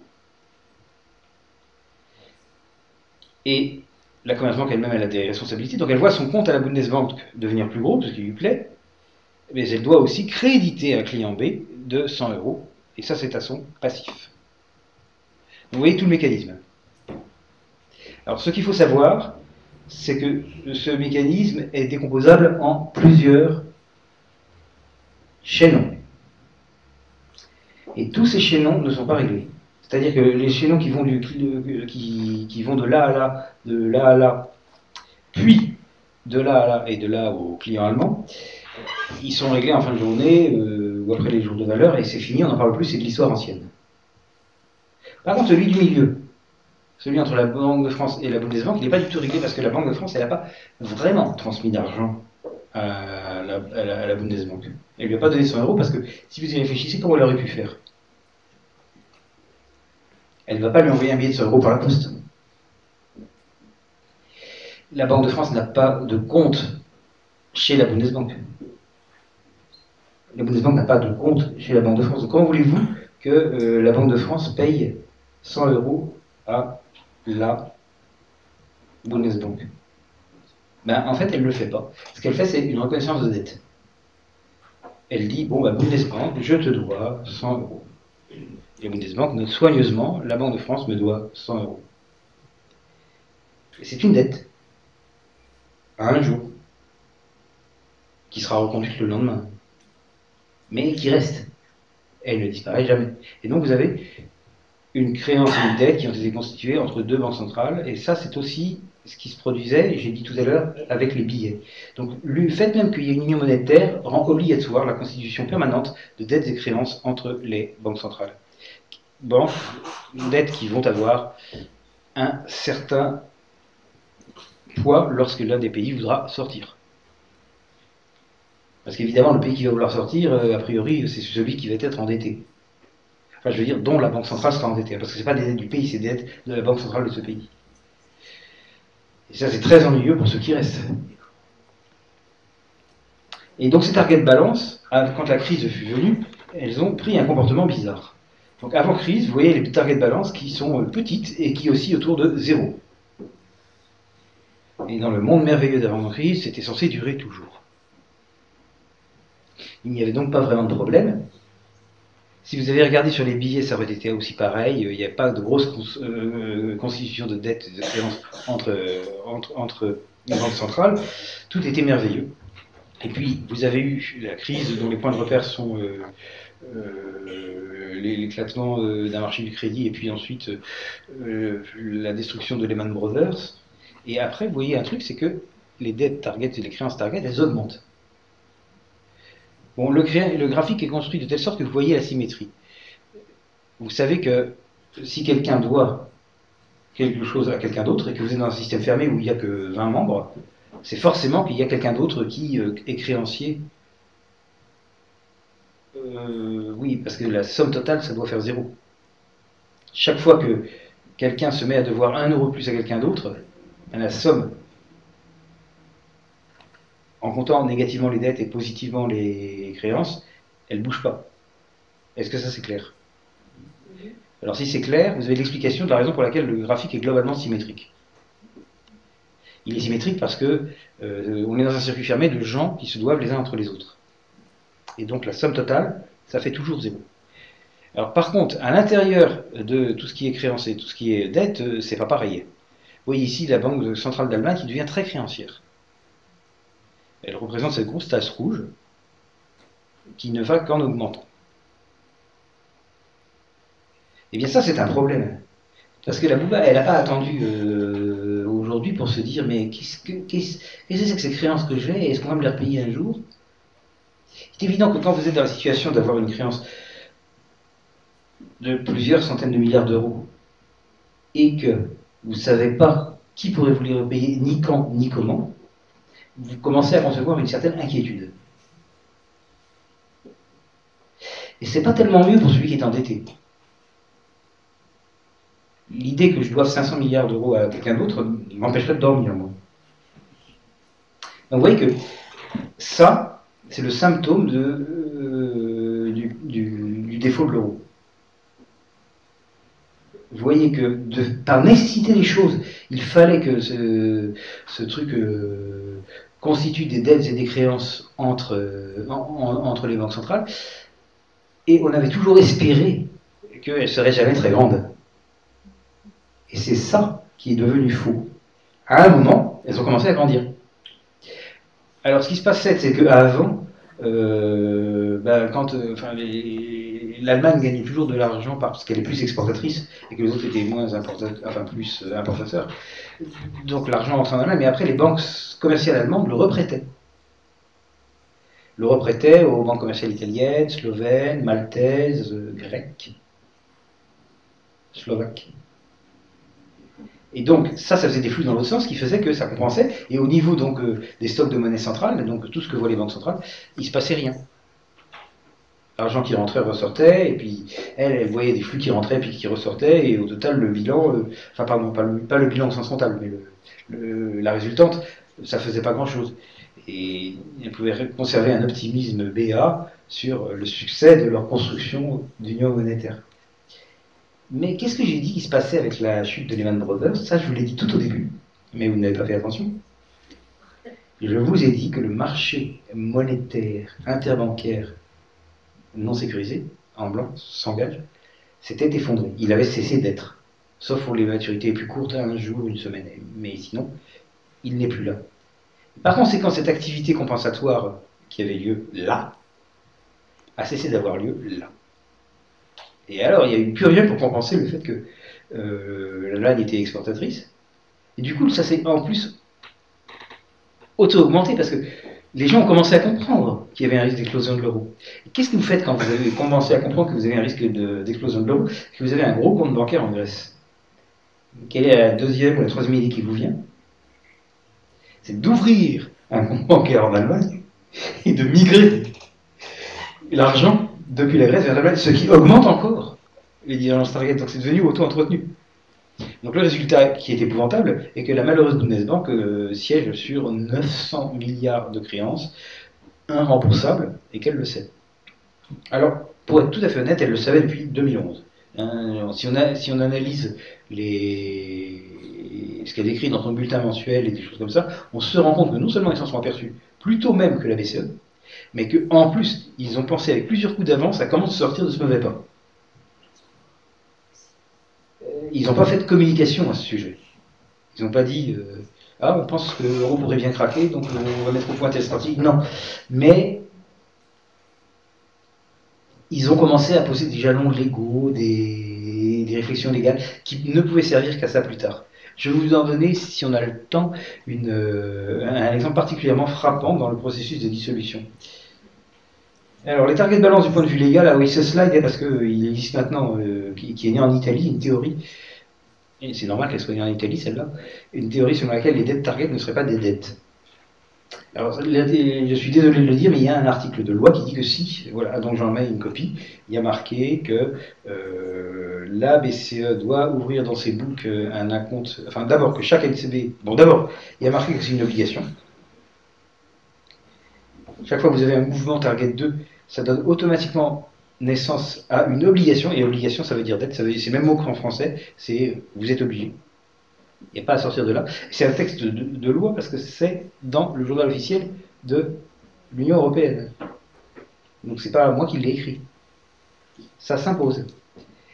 Et c'est une obligation. Et puis ça donne aussi le mécanisme concret par lequel c'est fait. Et ça c'est fait parce que pour les histoires target, chaque banque centrale doit ouvrir auprès de la BCE un compte et chaque euh, inversement, chaque, euh, la BCE doit ouvrir auprès de chaque banque centrale un compte, et puis euh, ce compte, quand il est créditeur, il est évident que ça devient une reconnaissance de dette.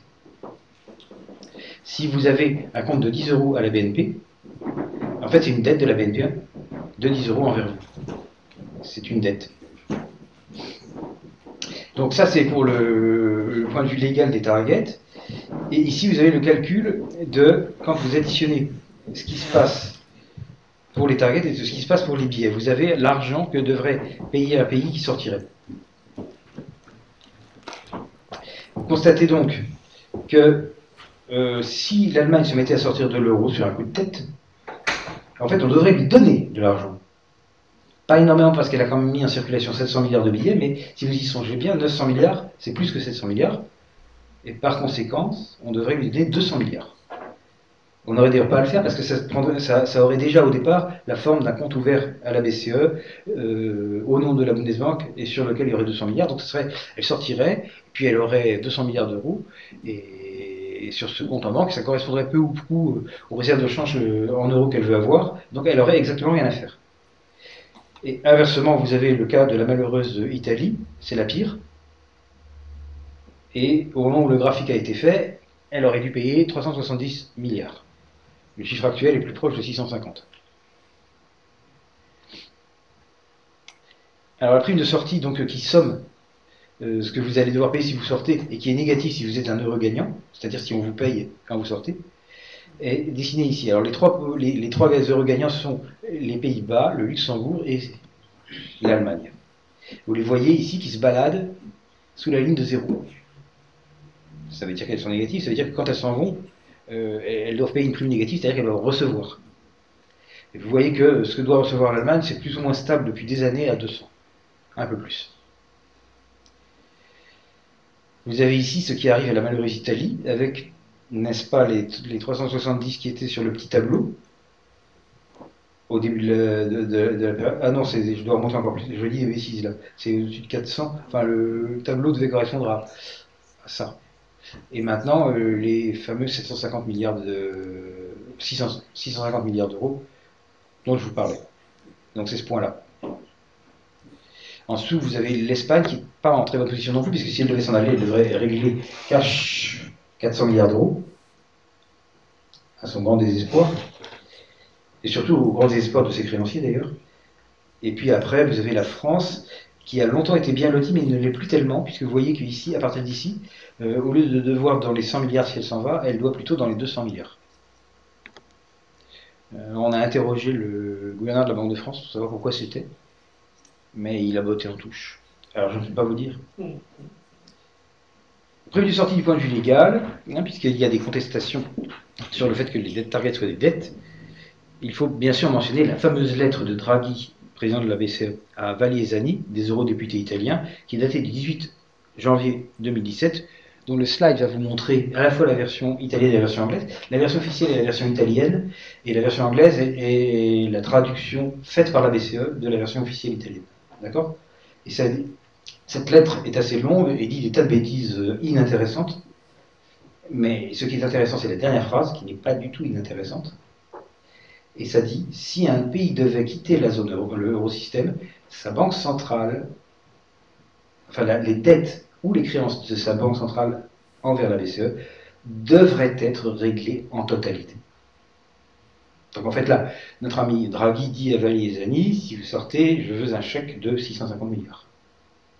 C'est exactement ça qu'il dit, et si vous regardez la version italienne, c'est pareil. Alors je ne me donnerai pas le ridicule de lire les phrases italiennes avec l'accent italien. Euh, mais si vous pouvez lire, vous voyez, parce que l'italien est quand même une langue assez compréhensible d'un point de vue francophone, vous pouvez dire que vous pouvez voir que c'est la même chose. Alors évidemment, si c'est comme ça pour l'Italie, ça veut aussi dire que si jamais la Hollande sortait,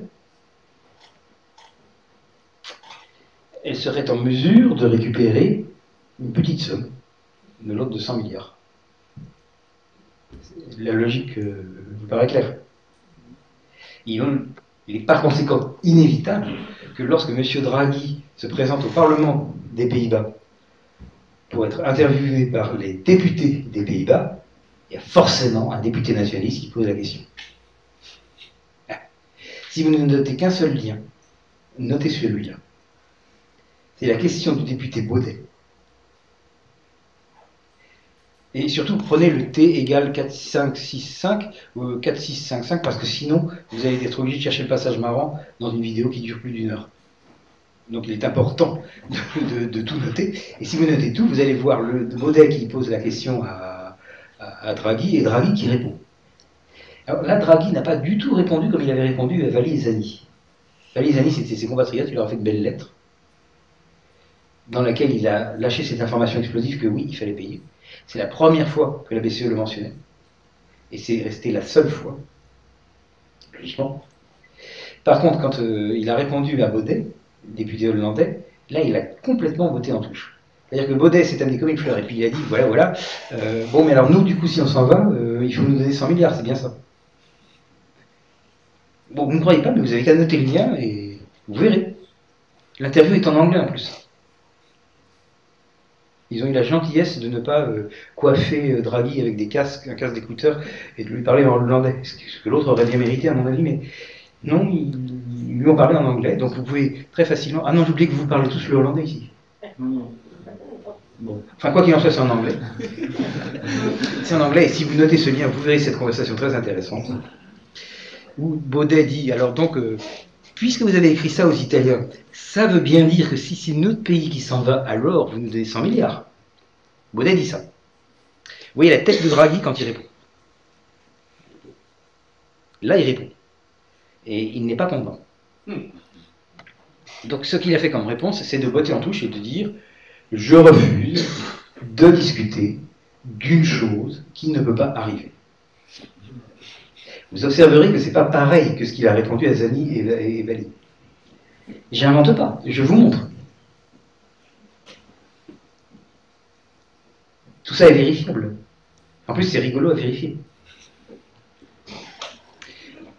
Baudet a été comme ça euh, chassé de la, conversation. je pense qu'il était content de son petit effet, malgré tout.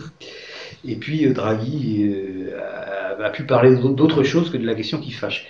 Mais il n'a pas dit non, c'est pas vrai, vous pouvez pas récupérer d'argent, il y, a une incompréhension. Non, non, non, parce qu'il avait dit l'inverse aux Italiens. Et il pouvait plus. Bon alors je vous confirme, puisque je suis un ancien membre de, la BCE, que ce qu'a dit Draghi quand il a répondu aux Italiens est vrai. ce qu'a dit Draghi quand il a répondu à Baudet est ni vrai ni faux, puisqu'en fait il n'a rien répondu. Vous vous rappelez que j'ai parlé que les BCN avaient différents profils psychologiques, et que la BCE a adopté au départ celui de la Bundesbank, le profil vertueux.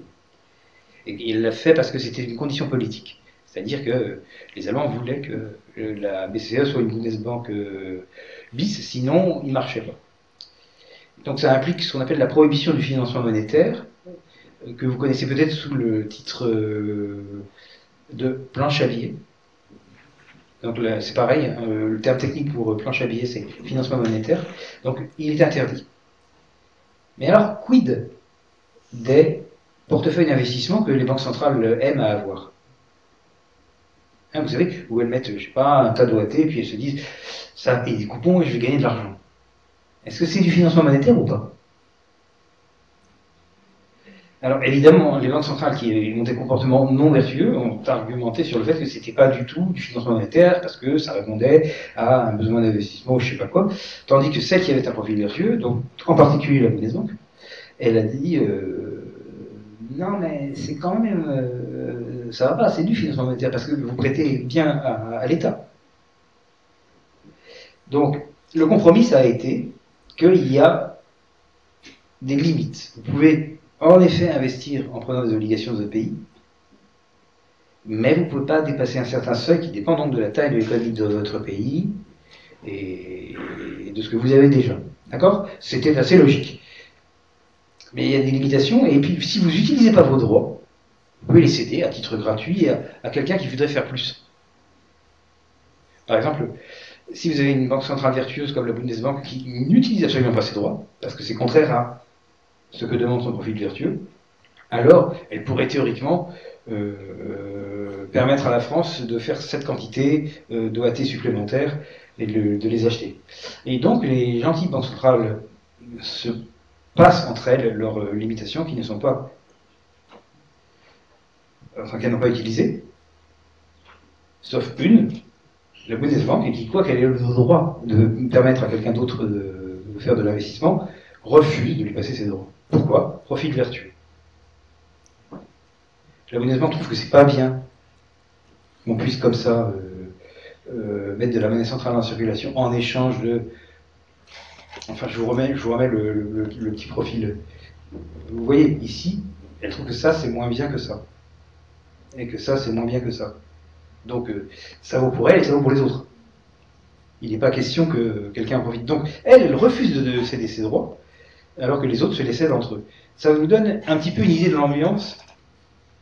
Alors, l'ambiance se, sentait plus particulièrement à la, à parce qu'à la BCE, on avait des téléconférences et parfois des conférences physiques. Donc euh, nos collègues des banques centrales nationales venaient nous voir ou, plus généralement parlaient derrière un micro et puis on discutait euh, chacun de, son style de spécialité, il faut faire ci, il faut pas faire ça, etc. etc. Bon, à partir de 2011, il est devenu évident que le collègue allemand était toujours de mauvaise humeur, toujours non constructif, toujours rogue, toujours fâché. Et c'est comme ça, c'est resté comme ça pendant tout le temps que je suis resté là-bas. Donc ils sont vraiment fâchés. C'est quelque chose qu'ils n'avalent pas. L'euro face à la crise. Alors donc l'historique, rappelez-vous, tension sur les marchés monétaires, turbulence financière, c'est au début du graphique. Octobre 2008, euh, chute de Lehman, une turbulence se transforme en crise économique et financière. Pourquoi est-ce que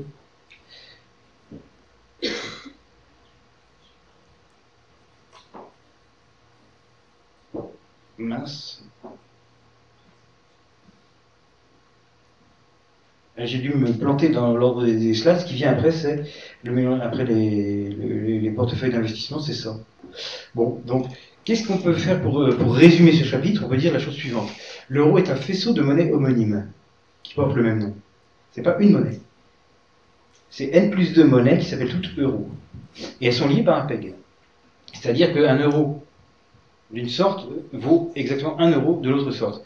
Mais parce qu'il y a un PEG, il faut l'entretenir le PEG, il n'est pas là par, l'opération du Saint-Esprit, il est là parce qu'il y a des obligations entre banques centrales et qu'elles les remplissent. Essentiellement, parce que chaque banque centrale doit racheter contre ses propres euros toute quantité d'euros d'une autre banque centrale euh, qui lui serait proposée, que ça arrive par le mécanisme des targets ou que ça arrive à cause des transferts de billets. Et donc les mécanismes qui font fonctionner le, PEG sont différents selon qu'il lie les N plus 2, enfin les billets par rapport au N plus une autre, ou les N plus une euh, espèces entre elles. Dans le premier cas, excusez-moi, on a le mécanisme des targets. Dans le deuxième cas, on a les textes de loi qui régissent la validité des billets et qui obligent, si vous vous en rappelez, chaque banque centrale à reprendre euh, les billets contre son, contre son euro. Ah voilà, c'est ça l'euro face à la crise. Donc l'euro face à la crise, euh, vous avez ici le début, 2007, 2008, chute de Lehman, d'accord Là, je mentionne ce que j'ai déjà dit, qui est que 30 euh, décembre 2008, le marché monétaire interbancaire des prêts en blanc décède, ce qui fait un système, un risque létal, il y a une faute d'orthographe, pour euh, le pour le système bancaire mondial. Pourquoi? Parce que normalement, qu'est-ce qu'elles faisaient les banques? Ben, en fin de journée, elle regardait s'ils étaient un peu en positif ou un peu en négatif. Puis celle qui était un peu en négatif empruntait celle qui était un peu en positif, d'accord? À partir du moment où le marché par lequel elles font ça n'existe plus, ben, en gros, ce qui va se passer, c'est que le premier jour, la moitié des banques vont être faillies.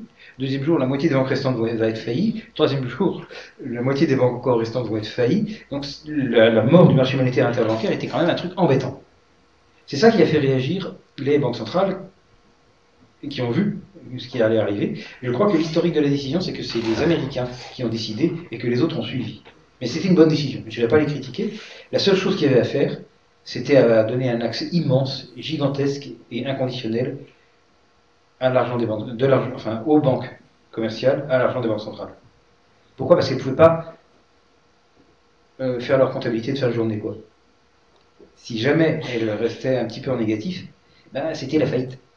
Parce qu'il n'y a plus de marché monétaire où se serait normalement adressée pour. Euh, alors ça, évidemment, ça aurait été problématique. Donc ce qu'on a fait, c'est qu'on a fait que les banques centrales ont largement ouvert euh, l'accès à la monnaie centrale, et c'est ainsi que les banques ne sont pas mortes. Alors je précise que mon opinion personnelle est que c'était la chose à faire, et que, compte tenu de la vitesse à laquelle il fallait intervenir, c'était la seule solution imaginable. Mais on lui a donné un caractère temporaire on est quand même obligé de constater que 11 ans après, le truc temporaire est toujours là. Donc ça n'est plus temporaire. C'est-à-dire quand même qu'il y a un petit problème. Comme le marché euh, monétaire interbancaire des prêts en blanc n'a jamais ressuscité d'entre les morts, et qu'il est toujours mort, eh ben, on a toujours que les banques euh, centrales offrent une ligne de survie aux banques commerciales. Alors, pour la BCE, c'est un, peu technique, je ne sais pas si ça va vous amuser. Euh, l'aspect essentiel a été le passage du variable rate tender au fixed rate full allotment. Donc, ce qui se passait, c'est qu'avant, la BCE disait il y a telle enveloppe, je mettrai aujourd'hui en, circulation euh, tel montant de monnaie centrale et pas un euro de plus. Et maintenant, jetez-vous dessus, faites une enchère, ceux qui auront offert le plus auront, le plus. Et après, on ne peut plus faire ça, donc elles ont dit ben voilà tout ce que vous voulez, du moment que c'est un montant de politique monétaire, mais pas de limite quantitative. Vous voyez que c'est plus cool, ou moins restrictif, de quelque façon que vous vouliez l'appeler. Mais c'était obligé. C'était ça où la mort de l'économie capitaliste. Donc maintenant, ce sont les banques qui choisissent combien elles empruntent. Et évidemment, ça leur permet d'arbitrer le système de manière, d'une manière qui n'avait pas été prévue. C'est pour ça que le système n'était pas comme ça au début. Par exemple, vous savez que le traité, de, euh, enfin, le traité en vigueur a un article 123 qui interdit le financement monétaire, c'est-à-dire que la Banque centrale ne peut pas prêter à l'État. Mais la Banque centrale, ce qu'elle peut faire, à partir du moment où il y a le fixe de la avant elle ne pouvait pas, mais maintenant elle peut. Non, pas, pas la Banque centrale, l'État. L'État qui veut de l'argent. Qu'est-ce qu'il va faire? Eh bien, il va émettre des obligations qu'il va vendre à ses propres banques. Par exemple, l'État grec peut vendre des obligations grecques à des banques grecques. Comme ce sont des obligations d'État, elles sont acceptables comme collatéral, comme gage. Je vous ai dit que les banques empruntaient, mais devaient laisser un gage. Mais évidemment, les obligations d'État, ça fait partie des gages acceptables.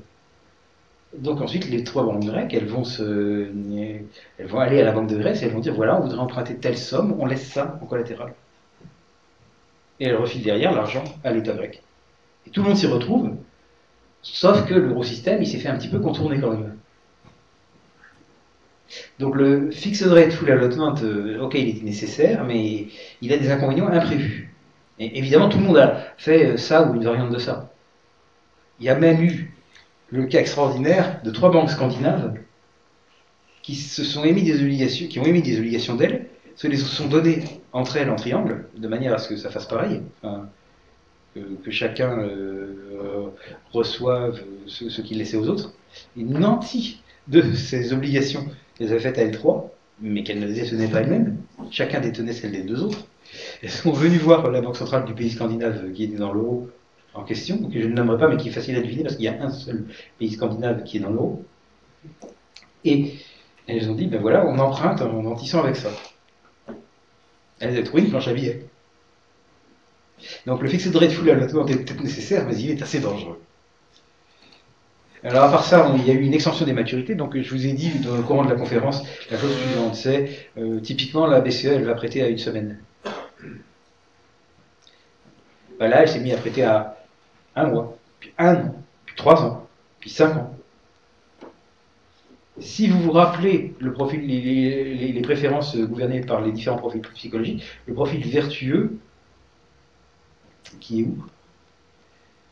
Qui est par là? Ah non, il n'est plus là.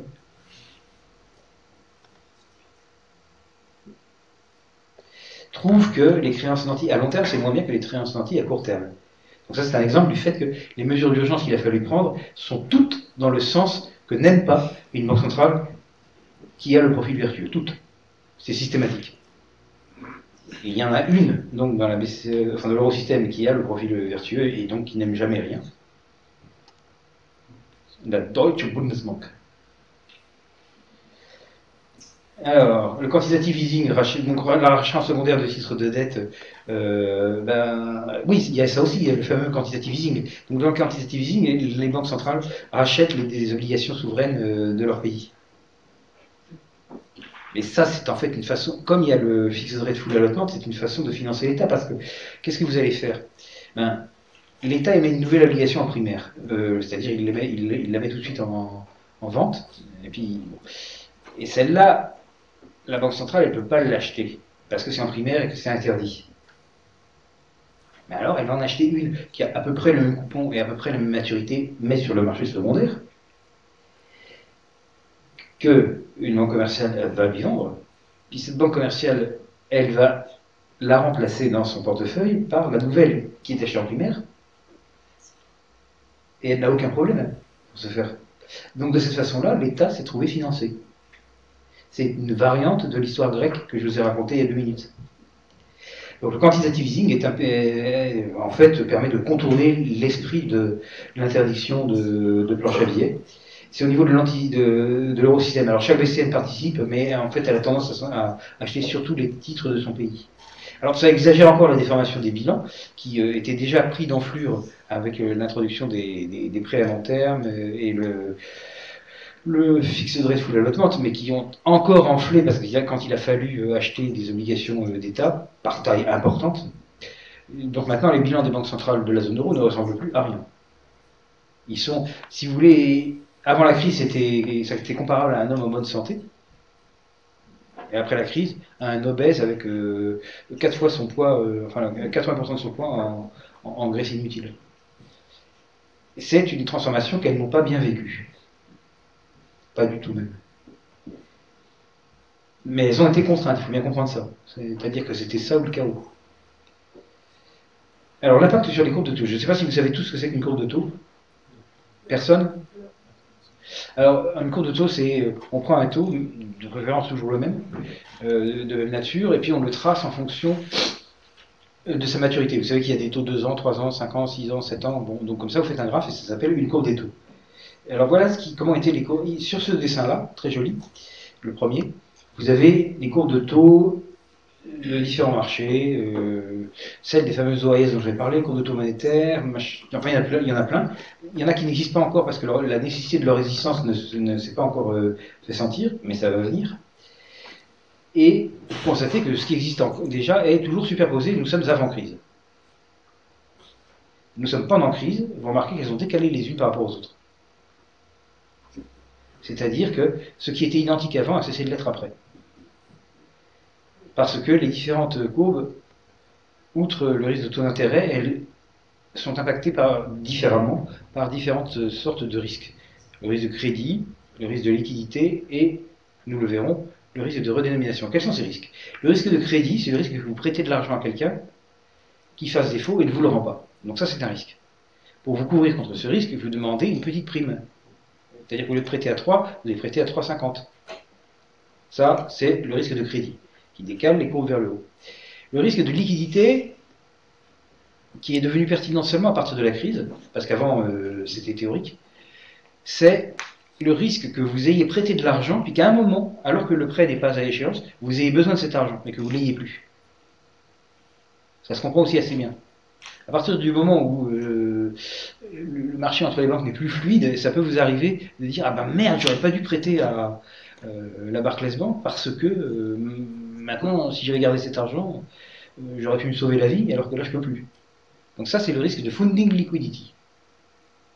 Et le troisième risque, qui n'existe que dans le cas de la zone euro, et pour cause, c'est le risque que vous ayez prêté de l'argent sous la forme d'une somme d'argent dans l'argent qui a cours en Allemagne, par exemple l'euro, l'euro a cours en Allemagne, d'accord? Et qu'on vous rembourse plus tard sous la forme de vilaines pesetas qui n'ont pas cours en Allemagne. Parce que l'Espagne serait sortie avant remboursement. Ça, ça s'appelle le risque de redénomination. Les deux premiers risques infectent le décalage de ces courbes de là à là. Et ici, vous avez les courbes d'État, les courbes de gouvernement d'État, c'est-à-dire la courbe des OAT, la courbe des Bunds, enfin la courbe des différents titres d'État des différents pays de la zone euro. Vous voyez qu'avant crise, elles sont toutes l'une sur l'autre. Ce n'est pas vraiment de différence. Et après crise, vous voyez qu'elles ont cessé d'être l'une sur l'autre. Elles se sont dispatchées complètement dans la nature. Ça, c'est la courbe des taux italiens. Ça, c'est la courbe des taux espagnols.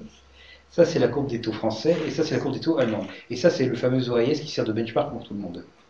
C'est l'endroit. Donc, ces courbes ont explosé, se sont euh, dispersées. Alors, pourquoi elles ont fait ça? Parce qu'il y a un troisième risque qui n'est pas crédit, qui n'est pas fourni de liquidité, qui est apparu, c'est le risque de redénomination. Et donc, les gens qui détiennent des, titres espagnols se disent Oui, mais si on me rembourse en pesetas, j'aurais pas fait une bonne affaire en prêtant mes euros. Parce que mes euros au départ c'était des marques. Ils avaient quoi en Allemagne Et on me rend des pesetas. C'est quoi ça? Ben, C'est une perte. Pour se prémunir contre ça, on demande beaucoup plus quand on prête à un pays euh, moins bien perçu que lorsqu'on prête à l'Allemagne. Il y a même un effet extraordinaire, c'est que maintenant on prête à l'Allemagne en dessous de l'OAS, ce qui veut dire qu'on lui consent un avantage. Pourquoi on fait ça C'est un petit peu compliqué à expliquer. Ça vient du fait que les gens se disent que si jamais euh, ils rangeaient leur argent en Allemagne, bah, peut-être que ces comptes allemands, au moment de sortir, ils se feraient une loi comme quoi seuls les nationaux allemands peuvent se voir euh, convertir leurs euros en marques. Alors que si ce que vous avez, c'est des emprunts d'État allemands, là, il n'y a rien à faire parce que, par définition, on doit vous rendre des, marques. Et donc, c'est une couverture supplémentaire contre le, risque. C'est pourquoi il est préférable d'avoir euh, des, titres d'État allemands que du cash allemand. Légèrement préférable. C'est pas énorme non plus, mais c'est légèrement préférable. Et c'est pourquoi les Allemands empruntent encore en dessous du taux OAS. Sur cette partie qui va jusqu'à 10 ans. Alors on considère les spreads des deux machins. Il est raisonnable de penser que ces spreads sont influencés par le risque de, redénomination. C'était en tout cas le discours de Draghi. Draghi a commis deux erreurs de communication énormes. C'est ce qui n'est pas énorme, enfin ce qui n'est, ce qui ce qui sur 8 ans, c'est pas si mal. Ces deux erreurs sont d'avoir parlé des spreads en disant qu'elles pouvaient être influencées par le risque de redénomination et d'avoir dit à ces deux europarlementaires italiens que oui, effectivement, il fallait payer quand on sortait. Dans le deuxième cas, il a mentionné l'éventualité concrète tabou où un pays sortirait de l'euro, alors que la communication de la BCE évite toujours, toujours, sauf à cette exception d'en parler, et dans ce cas-là, dans le discours de Draghi de juin 2012, ce qu'il a fait, c'est qu'il a admis que le risque de redénomination existait, et que donc il y avait une perception de marché de la possibilité de sortie d'un pays de la zone euro. Alors parfois, je me, berce d'espoir en me disant que, c'est grâce à moi qu'il a fait ça. Pour, la raison suivante, euh, c'est que trois jours avant, j'avais passé une note à un de mes copains qui se trouvait être son, secrétaire ou son conseiller, enfin quelqu'un qui lui avait facilement accès, dans laquelle je faisais la distinction entre les trois risques, qui n'étaient pas encore une idée très courante. Risque de liquidité, risque de crédit risque de redénomination. Et je mettais l'idée, à titre de supposition, que peut-être c'était le risque de redénomination qui, expliquait l'essentiel des spreads qu'on constatait à l'époque, des différentiels de taux qu'on constatait à l'époque entre les différents euh, courbes des taux gouvernementaux des différents pays. Et trois jours après, ben, ma il a repris cette idée dans le discours qu'il a tenu à Londres euh, je crois que c'était fin juin 2012, ou peut-être en juillet 2012, enfin par là. Mais ça, c'était une erreur. Il ne fallait pas en parler, il ne fallait jamais dire que c'était possible. Il ne fallait jamais dire qu'il était possible que le marché anticipe qu'un pays sorte de l'euro. Normalement, la position de la BCE, c'est ça ne peut pas arriver. L'euro est irrévocable. Et ça n'arrivera jamais. Évidemment, c'est une position un peu théologique, mais jusqu'à présent, ils s'en étaient, jusqu'à ce moment-là, ils n'en allaient jamais, jamais, jamais dévier. Et là, tragique erreur.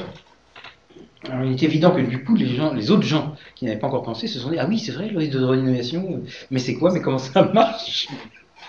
Évidemment. Alors, j'ai fait une petite expérience économétrique assez amusante. Et je ne sais pas si elle est expliquée là. Non Ah oui, bah, c'est là qu'elle est expliquée. Voilà. Euh, je ne sais pas si vous savez ce que c'est qu'une analyse en composante principale. Vous êtes étudiant en quoi, en fin de compte? Personne n'est étudiant? Mais vous étudiez quoi? Marketing. Hein? Marketing. Ah.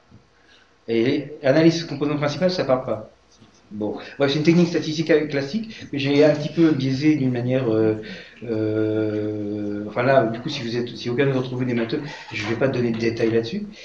Et vous prenez donc des spreads, donc des différentiels de taux, par exemple Italie moins OIS 2 ans, Italie moins OIS 5 ans, Espagne moins OIS 2 ans, et voilà.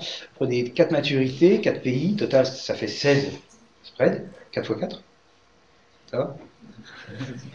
Et ces 16 spreads, vous leur faites l'analyse en composant principale euh, euh, que j'ai biaisé de manière à empêcher de la rotation d'axe, mais ça, ça va absolument pas vous parler.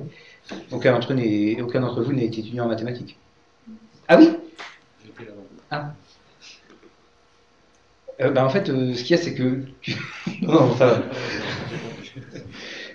Et donc, euh, l'intérêt de ça, c'est que, enfin, si vous voulez, par rapport à l'analyse en composante principale, vous avez un avantage et un inconvénient, comme toujours dans la vie.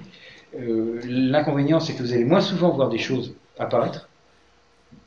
Mais l'avantage, c'est que quand vous les verrez apparaître, alors là, elles seront vraiment significatives. Vous voyez ce que je veux dire? Vous voyez moins, mais ce que vous voyez est vraiment sûr que ça veut dire quelque chose. Qu'il y, a une explication derrière. Alors, vous faites euh, cette euh, décomposition, et puis vous regardez si vos spreads ont quelque chose à voir avec le facteur principal, euh, avec le déséquilibre target, enfin la, la largeur de ce beau graphe target qu'on avait vu tout à l'heure. Donc une variable, c'est la hauteur de ça. L'autre variable, c'est euh, le facteur principal de vos 16 spreads de taux. Je suis en train de me perdre. Où suis-je? Voilà. Et la réponse que vous obtenez, c'est ça. Ce qui veut dire qu'il y a bien un rapport entre les deux. Vous voyez qu'avant crise, tout est à zéro. Après crise, ça monte euh, et ça descend exactement de la même manière. Donc l'interprétation, c'est que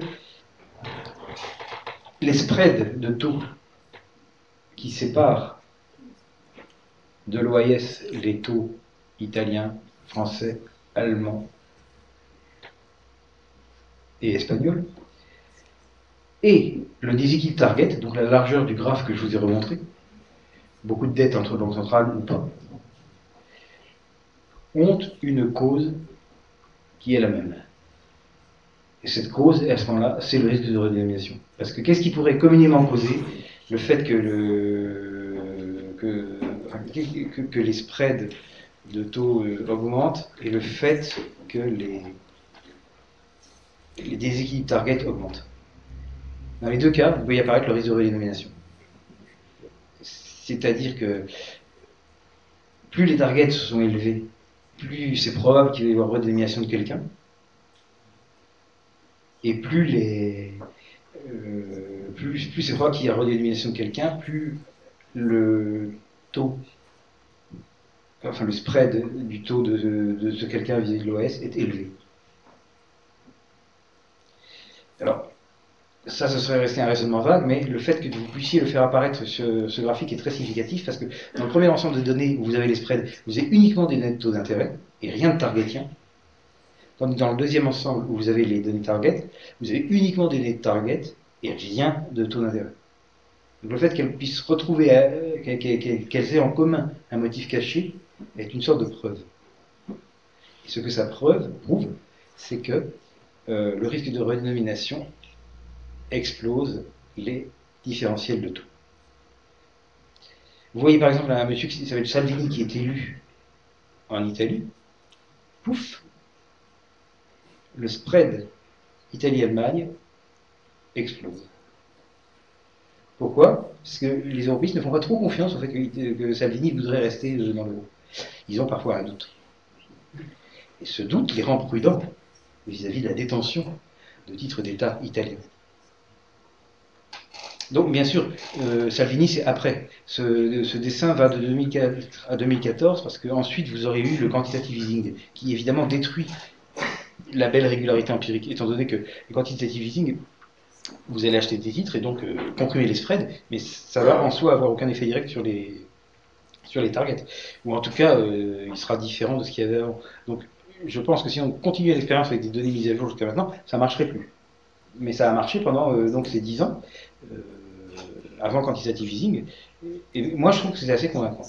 Donc, alors, quel est le coût d'une sortie pour ceux qui restent? Quelle heure il est? Il est 8 heures. Qu'est-ce qui reste? Bon, je, vais faire, je vais foncer. Je fais le reste en 5 minutes.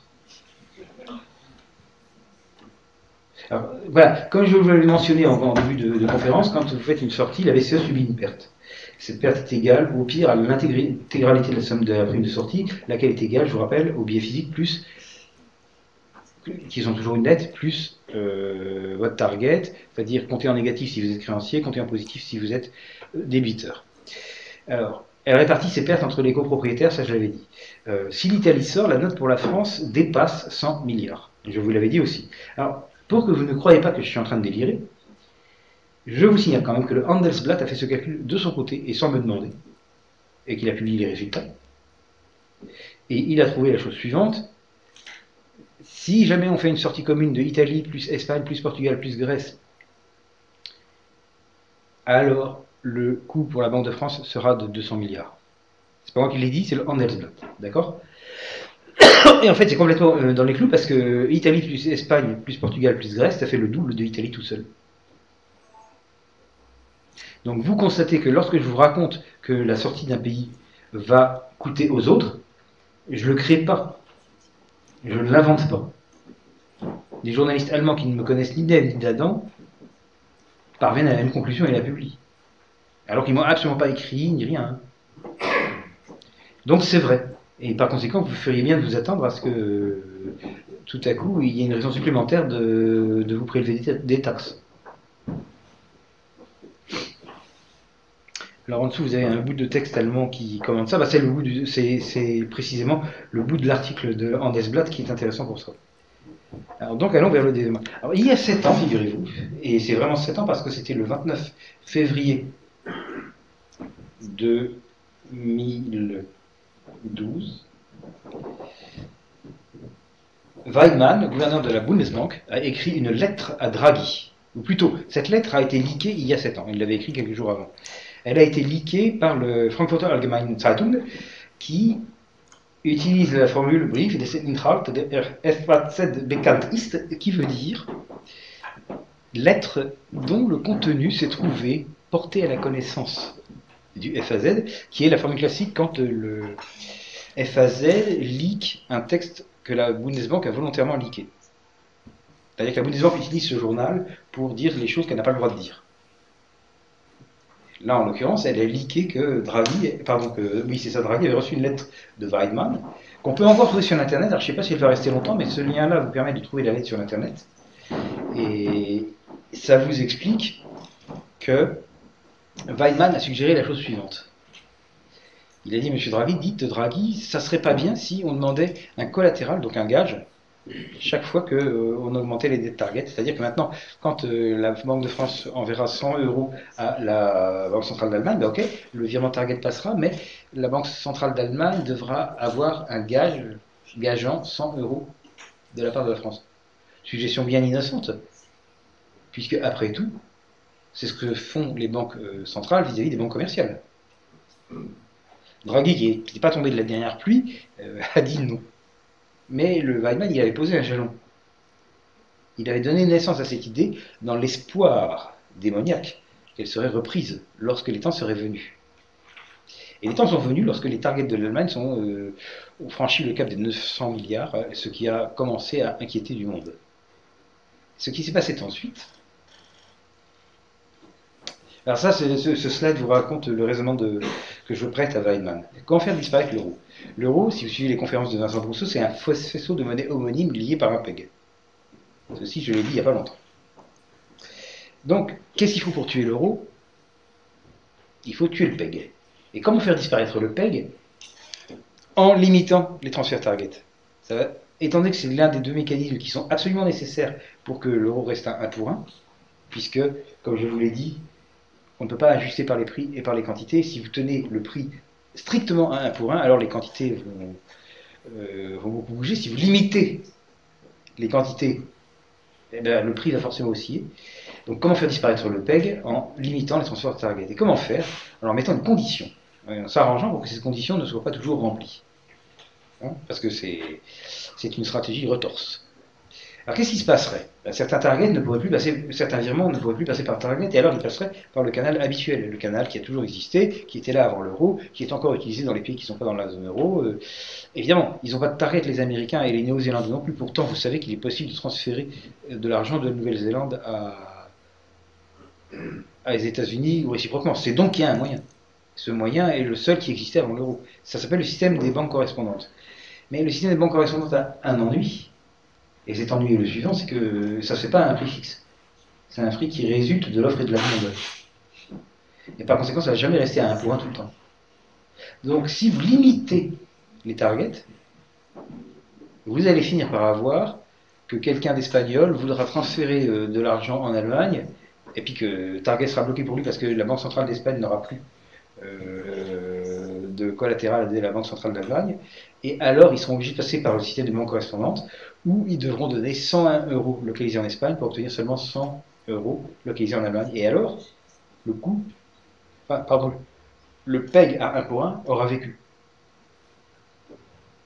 Prix, après, vous allez voir que les taux en question seront publiés sur Bloomberg et Reuters, ce qui veut dire que la provision financière saura exactement à tout moment combien vaut un euro allemand par rapport aux euros euh, espagnols, italiens, je ne sais plus, maltais, et alors que le grand public n'aura pas encore compris que l'euro est fini, alors que euh, la presse euh, du, pré- du- du président Macron, c'est- l'individu qui règne en France, continuera d'expliquer au grand public que l'euro existe toujours et qu'il est irrévocable, je ne sais pas quoi encore, déjà la profession financière aura acquis, compris et accepté le fait que l'euro aura cessé d'exister. Vous comprenez? Donc il y a quand même une certaine malice dans l'esprit du camarade Weidmann. Parce que peut-être ce résultat-là, avec une, idée si, gentille et si simple en, apparence, bon, mais Draghi, naturellement, ne s'y est pas laissé prendre, mais ça a été repris. Donc en 2018, comme je vous le disais, les seuls targets de l'Allemagne ont oscillé entre 900 et 1000 milliards.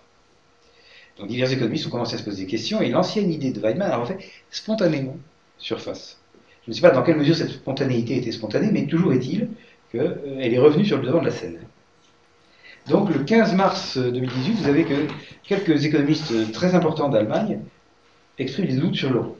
Le 4 avril 2018, vous avez un, article qui sort et qui en allemand et qui explique la non en italien je crois d'ailleurs et qui explique la procédure euh, régissant la sortie de l'euro qu'ont fait les économistes allemands. Vous voyez déjà qu'il y a un tabou qui tombait quelque part.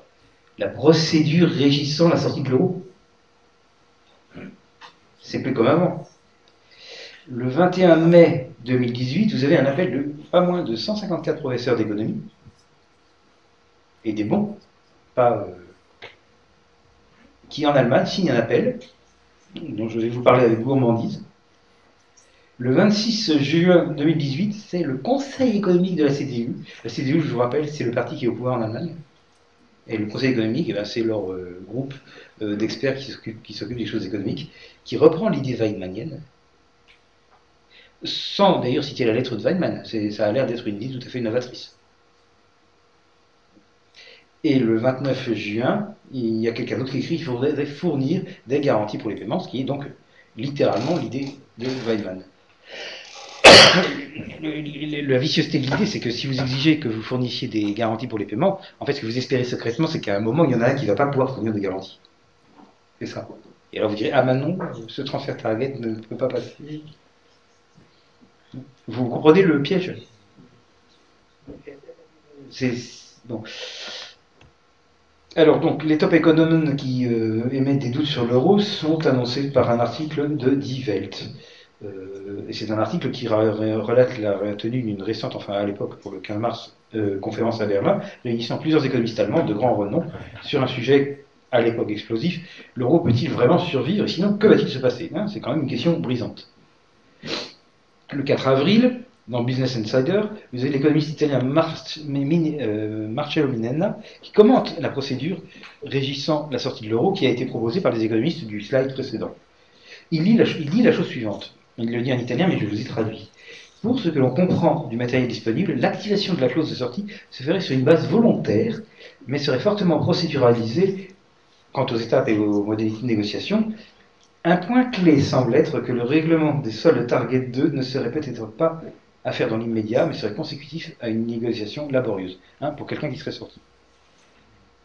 Ça, c'est normal qu'un Italien euh, souligne ça, parce que pour lui, c'est important que le règlement euh, de, la, de la dette de la Banque centrale italienne soit soumis à une négociation laborieuse qui dure longtemps. On comprend.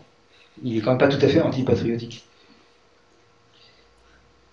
Sur le modèle de celles qui, ont eu lieu pour le Brexit. Ensuite, vous avez le 21 mai 2018, donc le FAV, euh, qui publie, les mains dans les poches, un article de signé par 154 des meilleurs économistes de pays qui est votre voisin, sur la frontière Est. Dans cet appel, on note Target Salden sind regelmäßig zu begleichen, ce qui veut dire. Vous ne parlez, pas l'allemand, Du tout.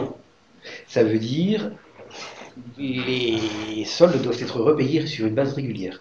Ce qui revient en fait à, ce qui revient en fait à, demander leur nantissement, parce qu'avec quoi ils vont payer Il y a un problème. Donc c'est l'ancienne idée de Radvaria qui ressort, et puis on note aussi, ça je trouve que c'est savoureux et ça vaut la peine d'être noté, que parmi les 154 signataires, les meilleurs économistes allemands, il y a un type qui s'appelle Jürgen Stark, et ce Jürgen Stark, c'est un ancien économiste en chef de la BCE, un ancien économiste en chef de la BCE. qui signe une idée qui est en fait destinée à détruire l'euro. Donc ce Stark avait été mon N plus 5, c'est-à-dire le chef du chef du chef du chef de mon chef. Il était très au-dessus de moi. Je l'avais quand même vu une ou deux fois. C'est vrai qu'il n'avait pas l'air commode. J'avais même euh, lu par-dessus son bureau euh, une lettre qu'il avait écrite à Draghi. Le ton n'était pas commode non plus. Dans l'anglais. Pas du tout commode. Enfin. Et puis un de mes amis était euh, très lié avec ce Stark. Et je savais ce qu'il pensait, qu'il n'était pas spécifiquement europhile. Je ne sais pas si vous imaginez que l'économiste en chef de la BCE devient le complice d'une tentative d'attentat contre l'euro que je viens de vous démontrer. Vous le saviez ça? Avouez que vous avez appris quelque chose. Donc, euh, c'est l'un des 154 signataires euh, de, de, cet appel euh, de 154 économistes qui n'a curieusement pas été hyper commenté sur TF1 et BFM TV. C'est dommage parce que c'était un sujet intéressant. Mais je pense que la majorité du public belge et français ignore totalement que 154 économistes allemands et des meilleurs ont signé un appel qui comportait des idées aussi hétérodoxes et aussi pernicieuses du point de vue de l'euro. Enfin, c'est le Conseil économique de la CDU. Euh, la CDU, c'est pas l'AFD, c'est pas un petit parti, c'est quand même le parti qui règne. Depuis combien de temps, je sais pas. Enfin, il que Merkel l'a toujours vu, c'est probablement pas vrai, mais, mais elle est là depuis longtemps. Donc la CDU règne. Et, cette CDU a un conseil économique. Et ces conseils économiques se mettent à écrire des choses que vous voyez là, et vous les trouverez sur son site. Wirtschaftsrat, ça s'appelle en allemand, conseil économique. Ils écrivent des choses comme en outre, il est urgent de limiter ou de disposer d'un lentissement sur les soldes target en hausse. Je n'invente pas. Il écrit ça. Alors que, je vous ai expliqué, que faire ça était exactement le moyen de casser le PEG. Et que casser le PEG était exactement le moyen de casser l'euro. Et enfin, vous avez un petit économiste de Natixis euh, qui va dire que une autre augmentation significative des targets pourrait accroître la pression politique pour apporter des modifications au système target de base. Oui, en effet. Et euh, par exemple, bon, un exemple comme ça au hasard, pris par plein d'autres exemples, en fournissant des garanties pour les paiements. Donc, c'est fini, mais vous devez comprendre que la fin de l'euro est en marche. C'est pas juste moi qui rêve quand j'ai dit c'est fini, je ne voulais pas dire la conférence. Ce qui est fini, c'est l'euro qui est fini. Il va disparaître de votre vie quotidienne assez vite, et ça sera du fait de la volonté des Allemands qui n'apprécient pas euh, de cette fait, euh, comment dire ça de cette fait coller des sommes aussi considérables sous la forme de créances qu'on ne veut pas recouvrir. qui n'apprécient pas non plus que le profil vertueux ait été abandonné. Enfin bref, cette idée ne leur plaisait pas au départ, elle ne leur plaît plus du tout maintenant, et vous voyez que Weidmann s'y pris quand même assez à l'avance. Hein, puisque nous parlons d'une lettre euh, d'aspect très innocent qui a été écrite il y a sept ans. Alors évidemment, entre le moment où il l'a écrit il y a sept ans et l'année 2018 où il y a eu euh, cette explosion de mauvaise volonté envers l'euro, il s'est passé des choses. Moi, j'ai écrit des lettres, des, textes entre les deux, qui disaient que ça allait se produire parce que euh, Weidmann avait posé des jalons. C'était pas juste une idée en l'air. Il avait posé des jalons dans un but précis et dans une intention précise.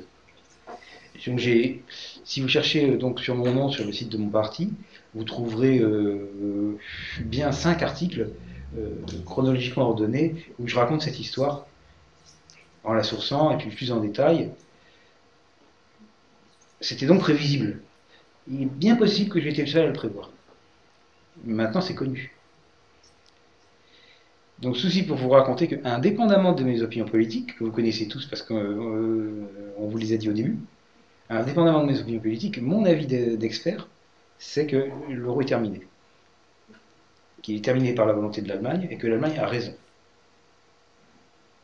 Et je décris même le processus par lequel ça va s'arrêter.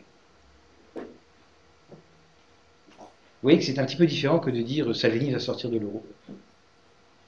Tout le monde comprend que la sortie d'un pays de la tête de l'Italie mm, rendrait très difficile la survie de la monnaie unique. Et en général, quand on pense fin de la monnaie unique, on pense à un très gros pays qui va sortir de, l'Italie. Mais on pense à un Salvini, on ne pense pas aux, Allemands. Les Allemands, ils vont pas du tout euh, sortir de l'euro, non. C'est pas ça qu'ils font. Ils vont aller au centre de la définition de l'euro, isoler ce qui constitue la nature de l'euro, regarder quel élément doit être détruit pour que l'euro cesse d'être, et le détruire d'une manière indirecte en proposant un truc innocent. Et ils vont réussir. La conférence est terminée et je vous remercie d'être resté jusqu'au bout parce que je sais qu'elle était technique et ennuyeuse.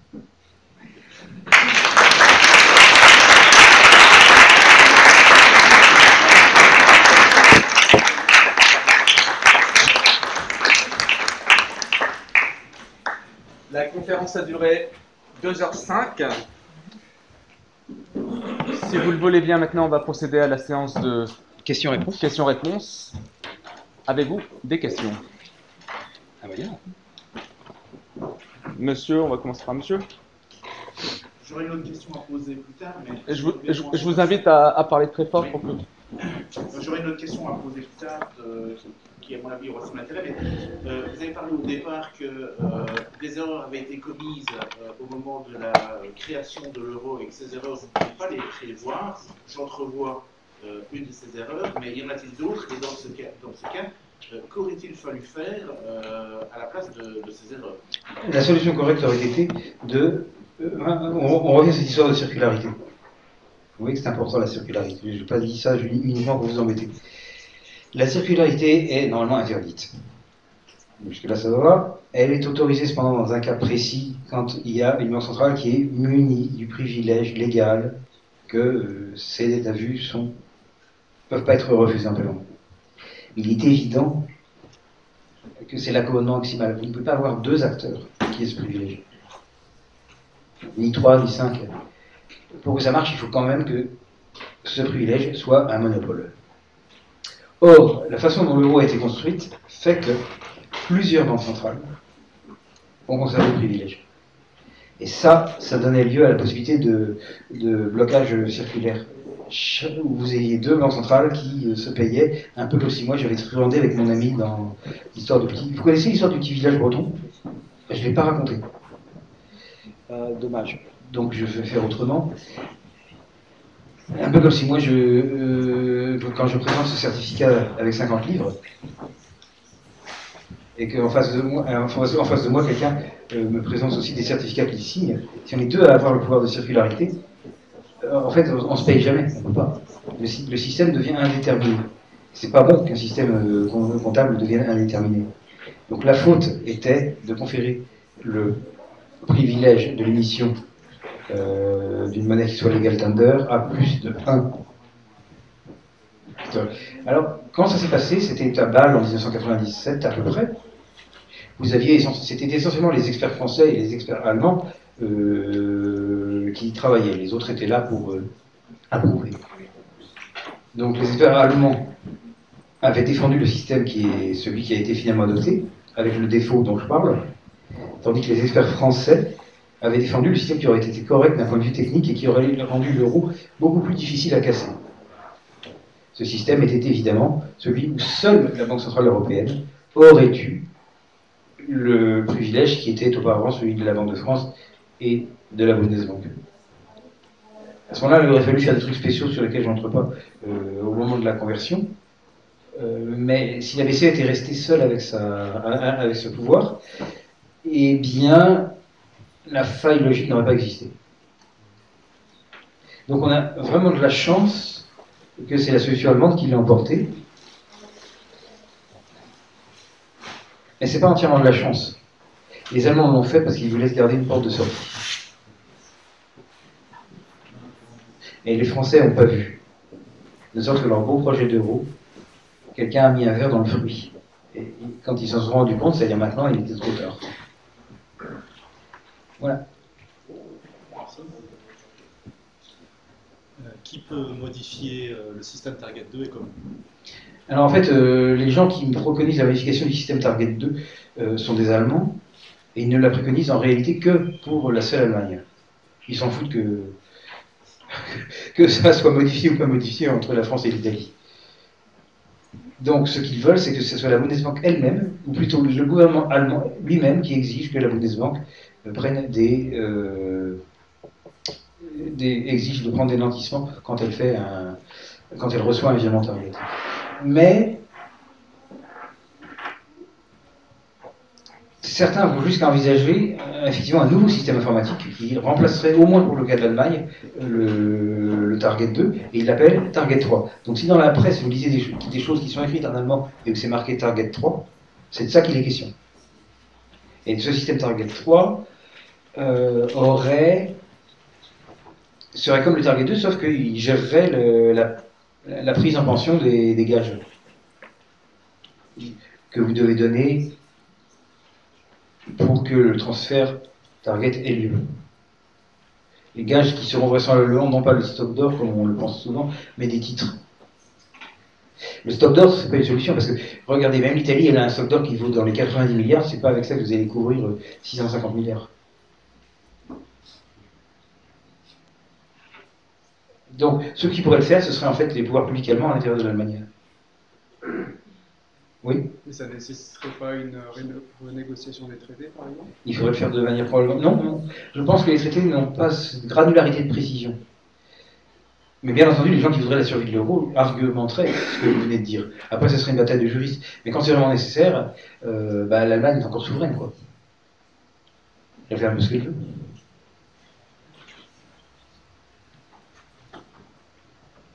Hum, Le monsieur derrière. Euh, oui, en fait, euh, est-ce que vous pourriez préciser une, une chose, et puis après j'aurai une petite remarque.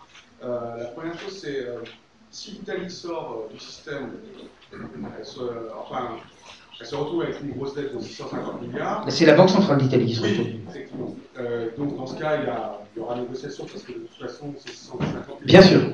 ne sont pas. Si par contre la Hollande sort, Et normalement, euh, Baudet a raison et on devrait lui donner 100 milliards. mais qui, qui donne 600 milliards? La BCE. Pardon? La BCE. La BCE. C'est le cas symétrique.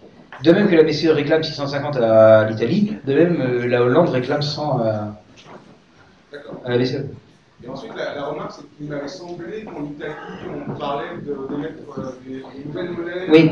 Alors c'est un plan différent. Il se peut que les Italiens aient en secret l'intention pernicieuse et perverse de sortir de l'euro, mais il y a à côté de ça un plan différent qui s'appelle les mini-bots. C'est ça? Ouais. Alors les mini-bots, c'est c'est autre chose. C'est également la voie ouverte vers une sortie de l'euro, mais elle n'est pas immédiate. C'est un petit peu jouer sur la différence. Je vous ai dit tout à l'heure que les billets, c'était créances sur la Banque centrale, mais qu'en France, du moins, les pièces, non. Vous vous rappelez? Mais en fait, c'est quand même intéressant d'avoir des créances sur le Trésor et pas sur la Banque centrale nationale, parce que même si légalement, ça n'a pas pour légal et forcé, tout le monde fait confiance à une créance sur le Trésor. Ça se comprend. Ne serait-ce que parce que tout le monde a besoin de payer des impôts. Et si vous avez une créance sur le Trésor, vous pouvez payer vos impôts avec une créance sur le Trésor. Il ne peut pas la refuser, puisque c'est lui qui est en dette. Donc, cette idée veut dire qu'il existe une possibilité, sans enfreindre les interdictions qui confèrent à la BCE, enfin à l'eurosystème, le privilège de l'émission de monnaie centrale, de faire une monnaie qui ait le même effet qu'une monnaie centrale. Et ça, c'est une idée vraiment très italienne.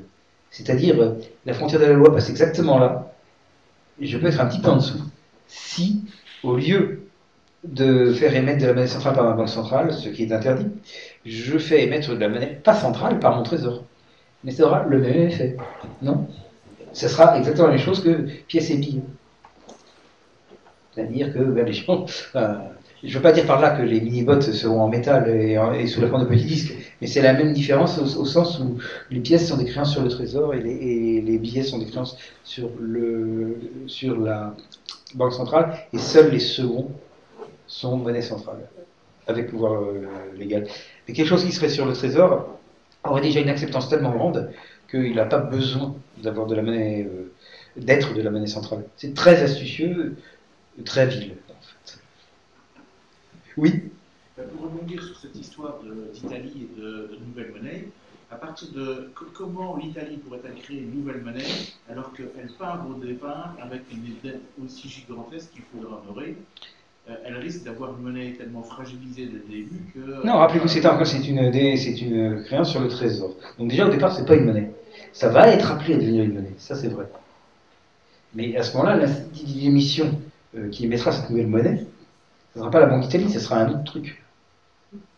C'est-à-dire que le privilège légal qui est dont je vous ai rabattu les oreilles pendant deux heures et demie, qui est conféré aujourd'hui à la Banque centrale d'Italie, sera conféré à quelque chose d'autre, qui sera au départ en tout cas une dépendance du Trésor.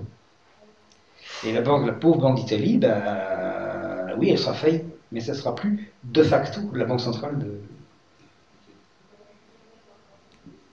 Oui Oui Mais Moi, je voulais quand même faire le lien, enfin, comprendre comment ça s'articule avec un certain nombre de, de prises de, positionnement politique, sans spécialement faire de, polémique, mais dans la mesure où votre avis d'ex- d'expert est assez clair sur le démantèlement progressif de l'euro par une espèce d'a- d'astuce du fait de l'Allemagne.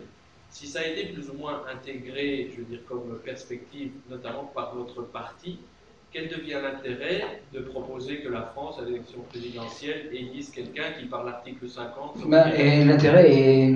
D'ailleurs, on en avait fait un argument euh, pour la présidentielle, mais on n'a pas été entendu. L'intérêt, c'est que si on sort avant l'Italie, on va pas. Enfin, la pauvre Banque de France n'aura pas à payer euh, sa cote-part de 100 milliards. euh, c'est déjà intéressant, ça.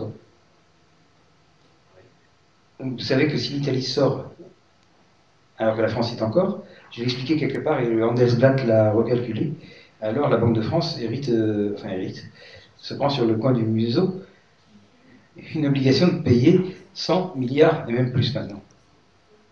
C'est quand même intéressant si on peut éviter ça. Je veux dire, ils se disputent toujours en disant oui, mais le coût d'un porte-avions c'est 4 milliards, ou bien c'est 6 milliards, ou bien c'est 7 milliards. Ça n'a aucune importance quand vous êtes menacé d'un risque de 100 milliards. Enfin, soyez raisonnable. Hein? Il faut avoir ce qu'on appelle le sens des priorités. Par conséquent, ça devrait déjà, rien pour ça, être une priorité euh, de, sortir de l'euro. Mais ensuite, il y a le fait que plus vite vous, bien sûr, plus vite vous sortez, moins vous payez, moins vous participez aux, aux pertes occasionnées par les autres, mais il y a aussi le fait que le plus tôt est aussi le plus sûr. C'est-à-dire que euh, si vous avez la possibilité de sortir après-demain, il bah, faut faire, faut pas attendre, euh, faut pas dire euh, oui, mais l'euro va automatiquement exploser, donc je vais rester jusque-là et puis regarder les décombres. Il faut dès à présent essayer gagner du temps et essayer d'instaurer une nouvelle monnaie nationale. C'est ça qui est raisonnable. Vous attendez pas que. paradoxalement, ce que vous proposez non plus, aussi, c'est pas un désamorçage au départ insensible, comme ce que ferait l'Allemagne selon vos prévisions. C'est quelque chose de beaucoup plus annoncé, même, je veux dire, face à, face à la population, face Bien aux sûr. électeurs. Et ça, Oui, mais moi je veux- moi je pense pas que la France euh, devrait euh, faire euh, le plan de sortie furtive de. D'abord parce que c'est l'Allemagne qui est le gros créancier target, donc c'est eux qui peuvent imposer la, possi- la, la chose en force. Donc, si la Banque de France dit, bah moi, voilà, je décide qu'il me faut du collatéral, sinon je ne pas les, si- sinon je fais pas les targets, eh bien l'effet sera moindre. D'autant plus qu'elle est target débitrice. Oui, donc c'est pas un truc qu'on pourrait faire, mais en plus j'aime pas l'idée. Je trouve qu'il faut y aller, franchement. Mais là, vous me faites parler, et normalement, cette conférence doit éviter les prises de position politiques. Euh, alors, très brièvement, la position politique du parti euh, en France euh, que je représente est qu'il faut faire vite, bien et sûr, ne pas traîner, et reconstruire, parce qu'il s'agit bien de ça, en fait, une reconstruction, le plus tôt possible. C'est-à-dire ne pas attendre. euh, Oui. Mais en fait, oui, justement, si on me permet d'enchaîner, j'ai un peu l'impression, avec l'idée que les Allemands ont pris conscience pour organiser une sortie furtive, que les Italiens soient imaginatifs pour voir comment sortir de l'euro- de l'euro sans que ça me coûte trop cher, Oui. Que l'UPA envisage la sortie, la triple sortie en plus. Et hein. Baudet aussi. Ouais. Baudet envisage des choses. Est-ce qu'on n'est pas un peu dans une course contre la montre, là, peut-être? Si, si. On est dans une course contre la montre, effectivement. Et on l'a perdu, en fait, lorsque l'élection présidentielle de 2017 a été gagnée par Macron. Mais oui, oui. dans l'hypothèse où rien ne serait fait au niveau politique, est-ce qu'on peut-être qu'on s'acheminerait vers une liquidation des targets qui serait très progressive? Combien de temps est-ce que c'est Mais ça, prend- ça prendrait énormément de temps.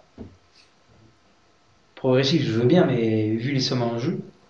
10 ans, 20 ans Oh non, oui, plutôt euh, 100 ans. L'Allemagne, justement, vous avez dit, euh, la sortie furtive allemande, Oui. ça peut aller très vite, mais ça veut dire quoi très vite? Parce que malgré Ah tout- si, ça, ça peut aller très vite. Euh, L'euro cesserait de facto d'exister en, en quelques jours. Ou quelques semaines, le temps que euh, la Banque centrale d'Espagne ne trouve pas de collatéral. euh, Bon. Ça serait de facto. Mais rappelez-vous que j'ai aussi dit que le, le grand public n'en serait pas immédiatement informé. La profession financière le ça, serait. ça se verra assez vite. quand même. Non, ça dépend, euh, ça dépend du pouvoir de propagande qu'ont les médias dans votre pays, qui peut être très élevé. Moi, je m'attends à voir TF1 expliquer des mois après que l'euro cessé d'exister, à expliquer au public que l'euro est toujours là. Oui, mais c'est possible, mais au niveau euh, économique, ça va pas avoir des conséquences. Ah oui, bien sûr, au niveau économiques, mais à ce moment-là, vous ferez appel à des experts économiques qui expliqueront ces conséquences par d'autres causes. Voilà tout. Je trouve que vous vous noyez dans un verre d'eau. Oui Et la solution euh, ne serait pas alors, d'un point de vue européiste, de euh, réadopter la solution française C'est très bien comme question, j'aime beaucoup. Et il est trop tard. Il est trop tard parce que maintenant les, les targets sont là. Et ça marchait au départ, quoi. Mais, mais comme, mais là, pour le coup, vous devriez avoir une liquidation immédiate des, des targets si vous faisiez ça. Sauf si on supprime toutes les banques nationales. Euh, il y aura de toute façon quelqu'un qui reprendra la dette à ça. Vous pouvez pas, euh, vous pouvez, vous pouvez pas faire, enfin c'est pas en supprimant le débiteur que vous supprimez la dette. Ça, ça marche avec les créanciers. C'est-à-dire que si Philippe le Bel détruit l'ordre du Temple, alors le créancier ordre du Temple est détruit et la créance que l'ordre du Temple avait sur le trésor royal est détruite aussi. Mais ça marche pas dans l'autre sens. Si l'ordre du Temple avait détruit son débiteur, le roi Philippe le Bel, il y a toujours eu quelqu'un qui aurait dû la même somme. D'ailleurs, probablement, l'ordre du Temple aurait hésité à détruire euh, son débiteur Philippe le Bel.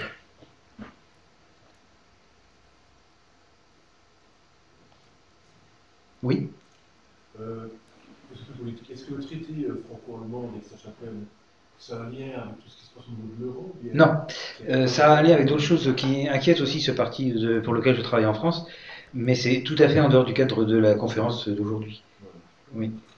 Et la deuxième question plus technique, est-ce que, le, est-ce que l'Italie veut le faire par rapport au trésor Est-ce que ça ressort parce que Varoufakis voulait faire en Grèce? Quoi? Veulent faire avec le trésor par rapport à la nouvelle monnaie Oui. Est-ce que ça a un, lien avec ce que Varoufakis Oui, euh, seulement au niveau de l'idée générale. Mais je crois que le truc de Varoufakis c'était impliquait, si vous voulez, euh, la création d'un système informatique, ce que n'implique absolument pas l'idée dans sa généralité toute nue. Et donc, euh, je pense qu'il s'est emmêlé les, pe- les, les- soit qu'il s'est emmêlé les pédales, euh, les pieds, enfin pris les, bref, ce que je suis en train de faire en ce moment, soit que euh, son intention n'était pas réelle.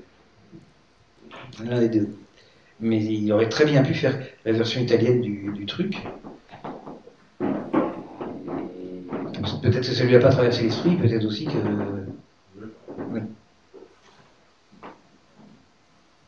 Si, si on imagine euh, que le marché euh, interbancaire euh, se remet à fonctionner normalement, euh, si on imagine que le marché interbancaire se remet à fonctionner normalement, est-ce que ça pourrait contribuer à re- à équilibrer les balances Non. Ça pourrait contribuer à les empêcher de continuer d'exploser. Mais euh, sur, le, sur le graphique, on voit qu'en 2014, elles se sont quand même réduites. Oui, non, bien sûr. C'est pas un truc absolument sans volatilité. Il y a des oscillations. Euh, néanmoins, le, le trend paraît assez clair. Mais je ne dis pas qu'il ne va pas y avoir des périodes de baisse, sans, période de baisse. Il y en a déjà eu, il y en aura encore. Euh, le, le point, c'est qu'à long terme, à suffisamment long terme, ça atteint n'importe quel niveau. Quoi. Donc, euh, et c'est pas uniquement dû à la. Vous dites ça parce que j'ai dit que la disparition du marché inter- interbancaire a fait disparaître le truc qui permettait de compenser Mais maintenant, c'est trop tard. Parce que maintenant, les gens ont pris conscience de. Enfin, les acteurs du marché financier ont pris conscience de l'existence du marché, du, risque de redénomination. Donc, une fois que le, diable est sorti de la bouteille, vous ne pouvez plus le remettre. Ils l'auront toujours en tête. C'est un petit peu ce qui se passe avec l'or. Euh, au départ, vous avez pu faire des monnaies gagées sur l'or. Parce que le grand public, qui est bête, n'avait pas compris qu'on pouvait les dégager. C'est ce qu'on appelle le débasement. Mais une fois que vous l'avez fait un certain nombre de fois pendant le XXe siècle, ça y est, ils ont compris. Et donc vous ne pourrez plus jamais faire une monnaie gagée sur l'or, dans la mesure où toute monnaie gagée sur l'or que vous feriez vaudrait toujours moins que son poids d'or théorique. Forcément. Parce que les gens savent qu'elle peut être dégagée. Donc si vous voulez, c'est un fusil à un coup. Et c'est la même chose. Avec les... Une fois que vous avez vu le risque de réanimation, c'est trop tard. Il fallait ne jamais le voir. Et c'est pourquoi j'ai beaucoup insisté sur le fait que Draghi avait connu, commis deux erreurs de communication. Une, le discours de juin euh, ou juillet 2012, où il a reconnu l'existence du risque de réanimation, il ne pas. Et l'autre, quand il a répondu à Valérie Zani. Ça non plus, il ne fallait pas. Vous avez bien vu la réaction de Baudet. Évidemment, c'était couru. Mais, avec les Italiens, en fait, il voulait leur faire peur en, présentant. Euh... Je ne sais pas ce qu'il voulait faire, mais il a fait une erreur. Donc vraiment, si certains d'entre vous ont pris le lien euh, assez court euh, de, de Baudet contre, contre Draghi, regardez-le, c'est rigolo. Vous voulez que je le remette?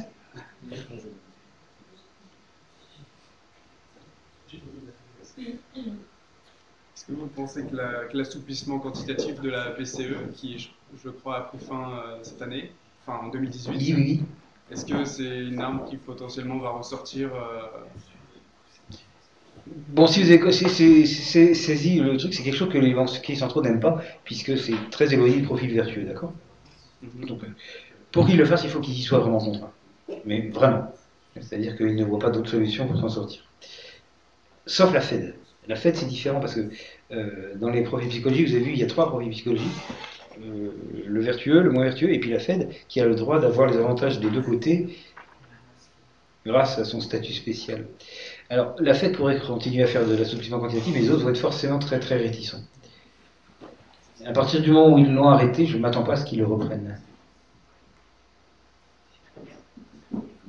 Oui Oui Il y a un point qu'on n'a pas abordé, c'est euh, quelles sont les conséquences de cette disparition de l'euro pour la construction européenne?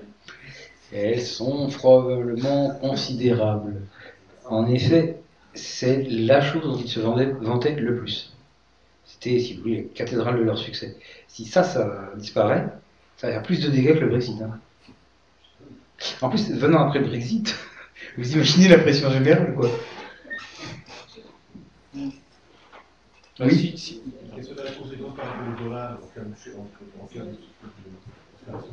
Comment Rien. Non, mais l'euro n'a jamais remplacé le dollar en tant que monnaie du monde. Il ne s'est même pas approché de ça. Euh, Qu'il qu'il disparaisse ou pas ne changera pas la prédominance du, du, du dollar. Je vous propose de, de clôturer cette conférence et de poursuivre euh, des discussions informelles autour d'un verre qui vous attend, bien fraîchement, derrière la porte. Merci. C'est nous qui vous remercions.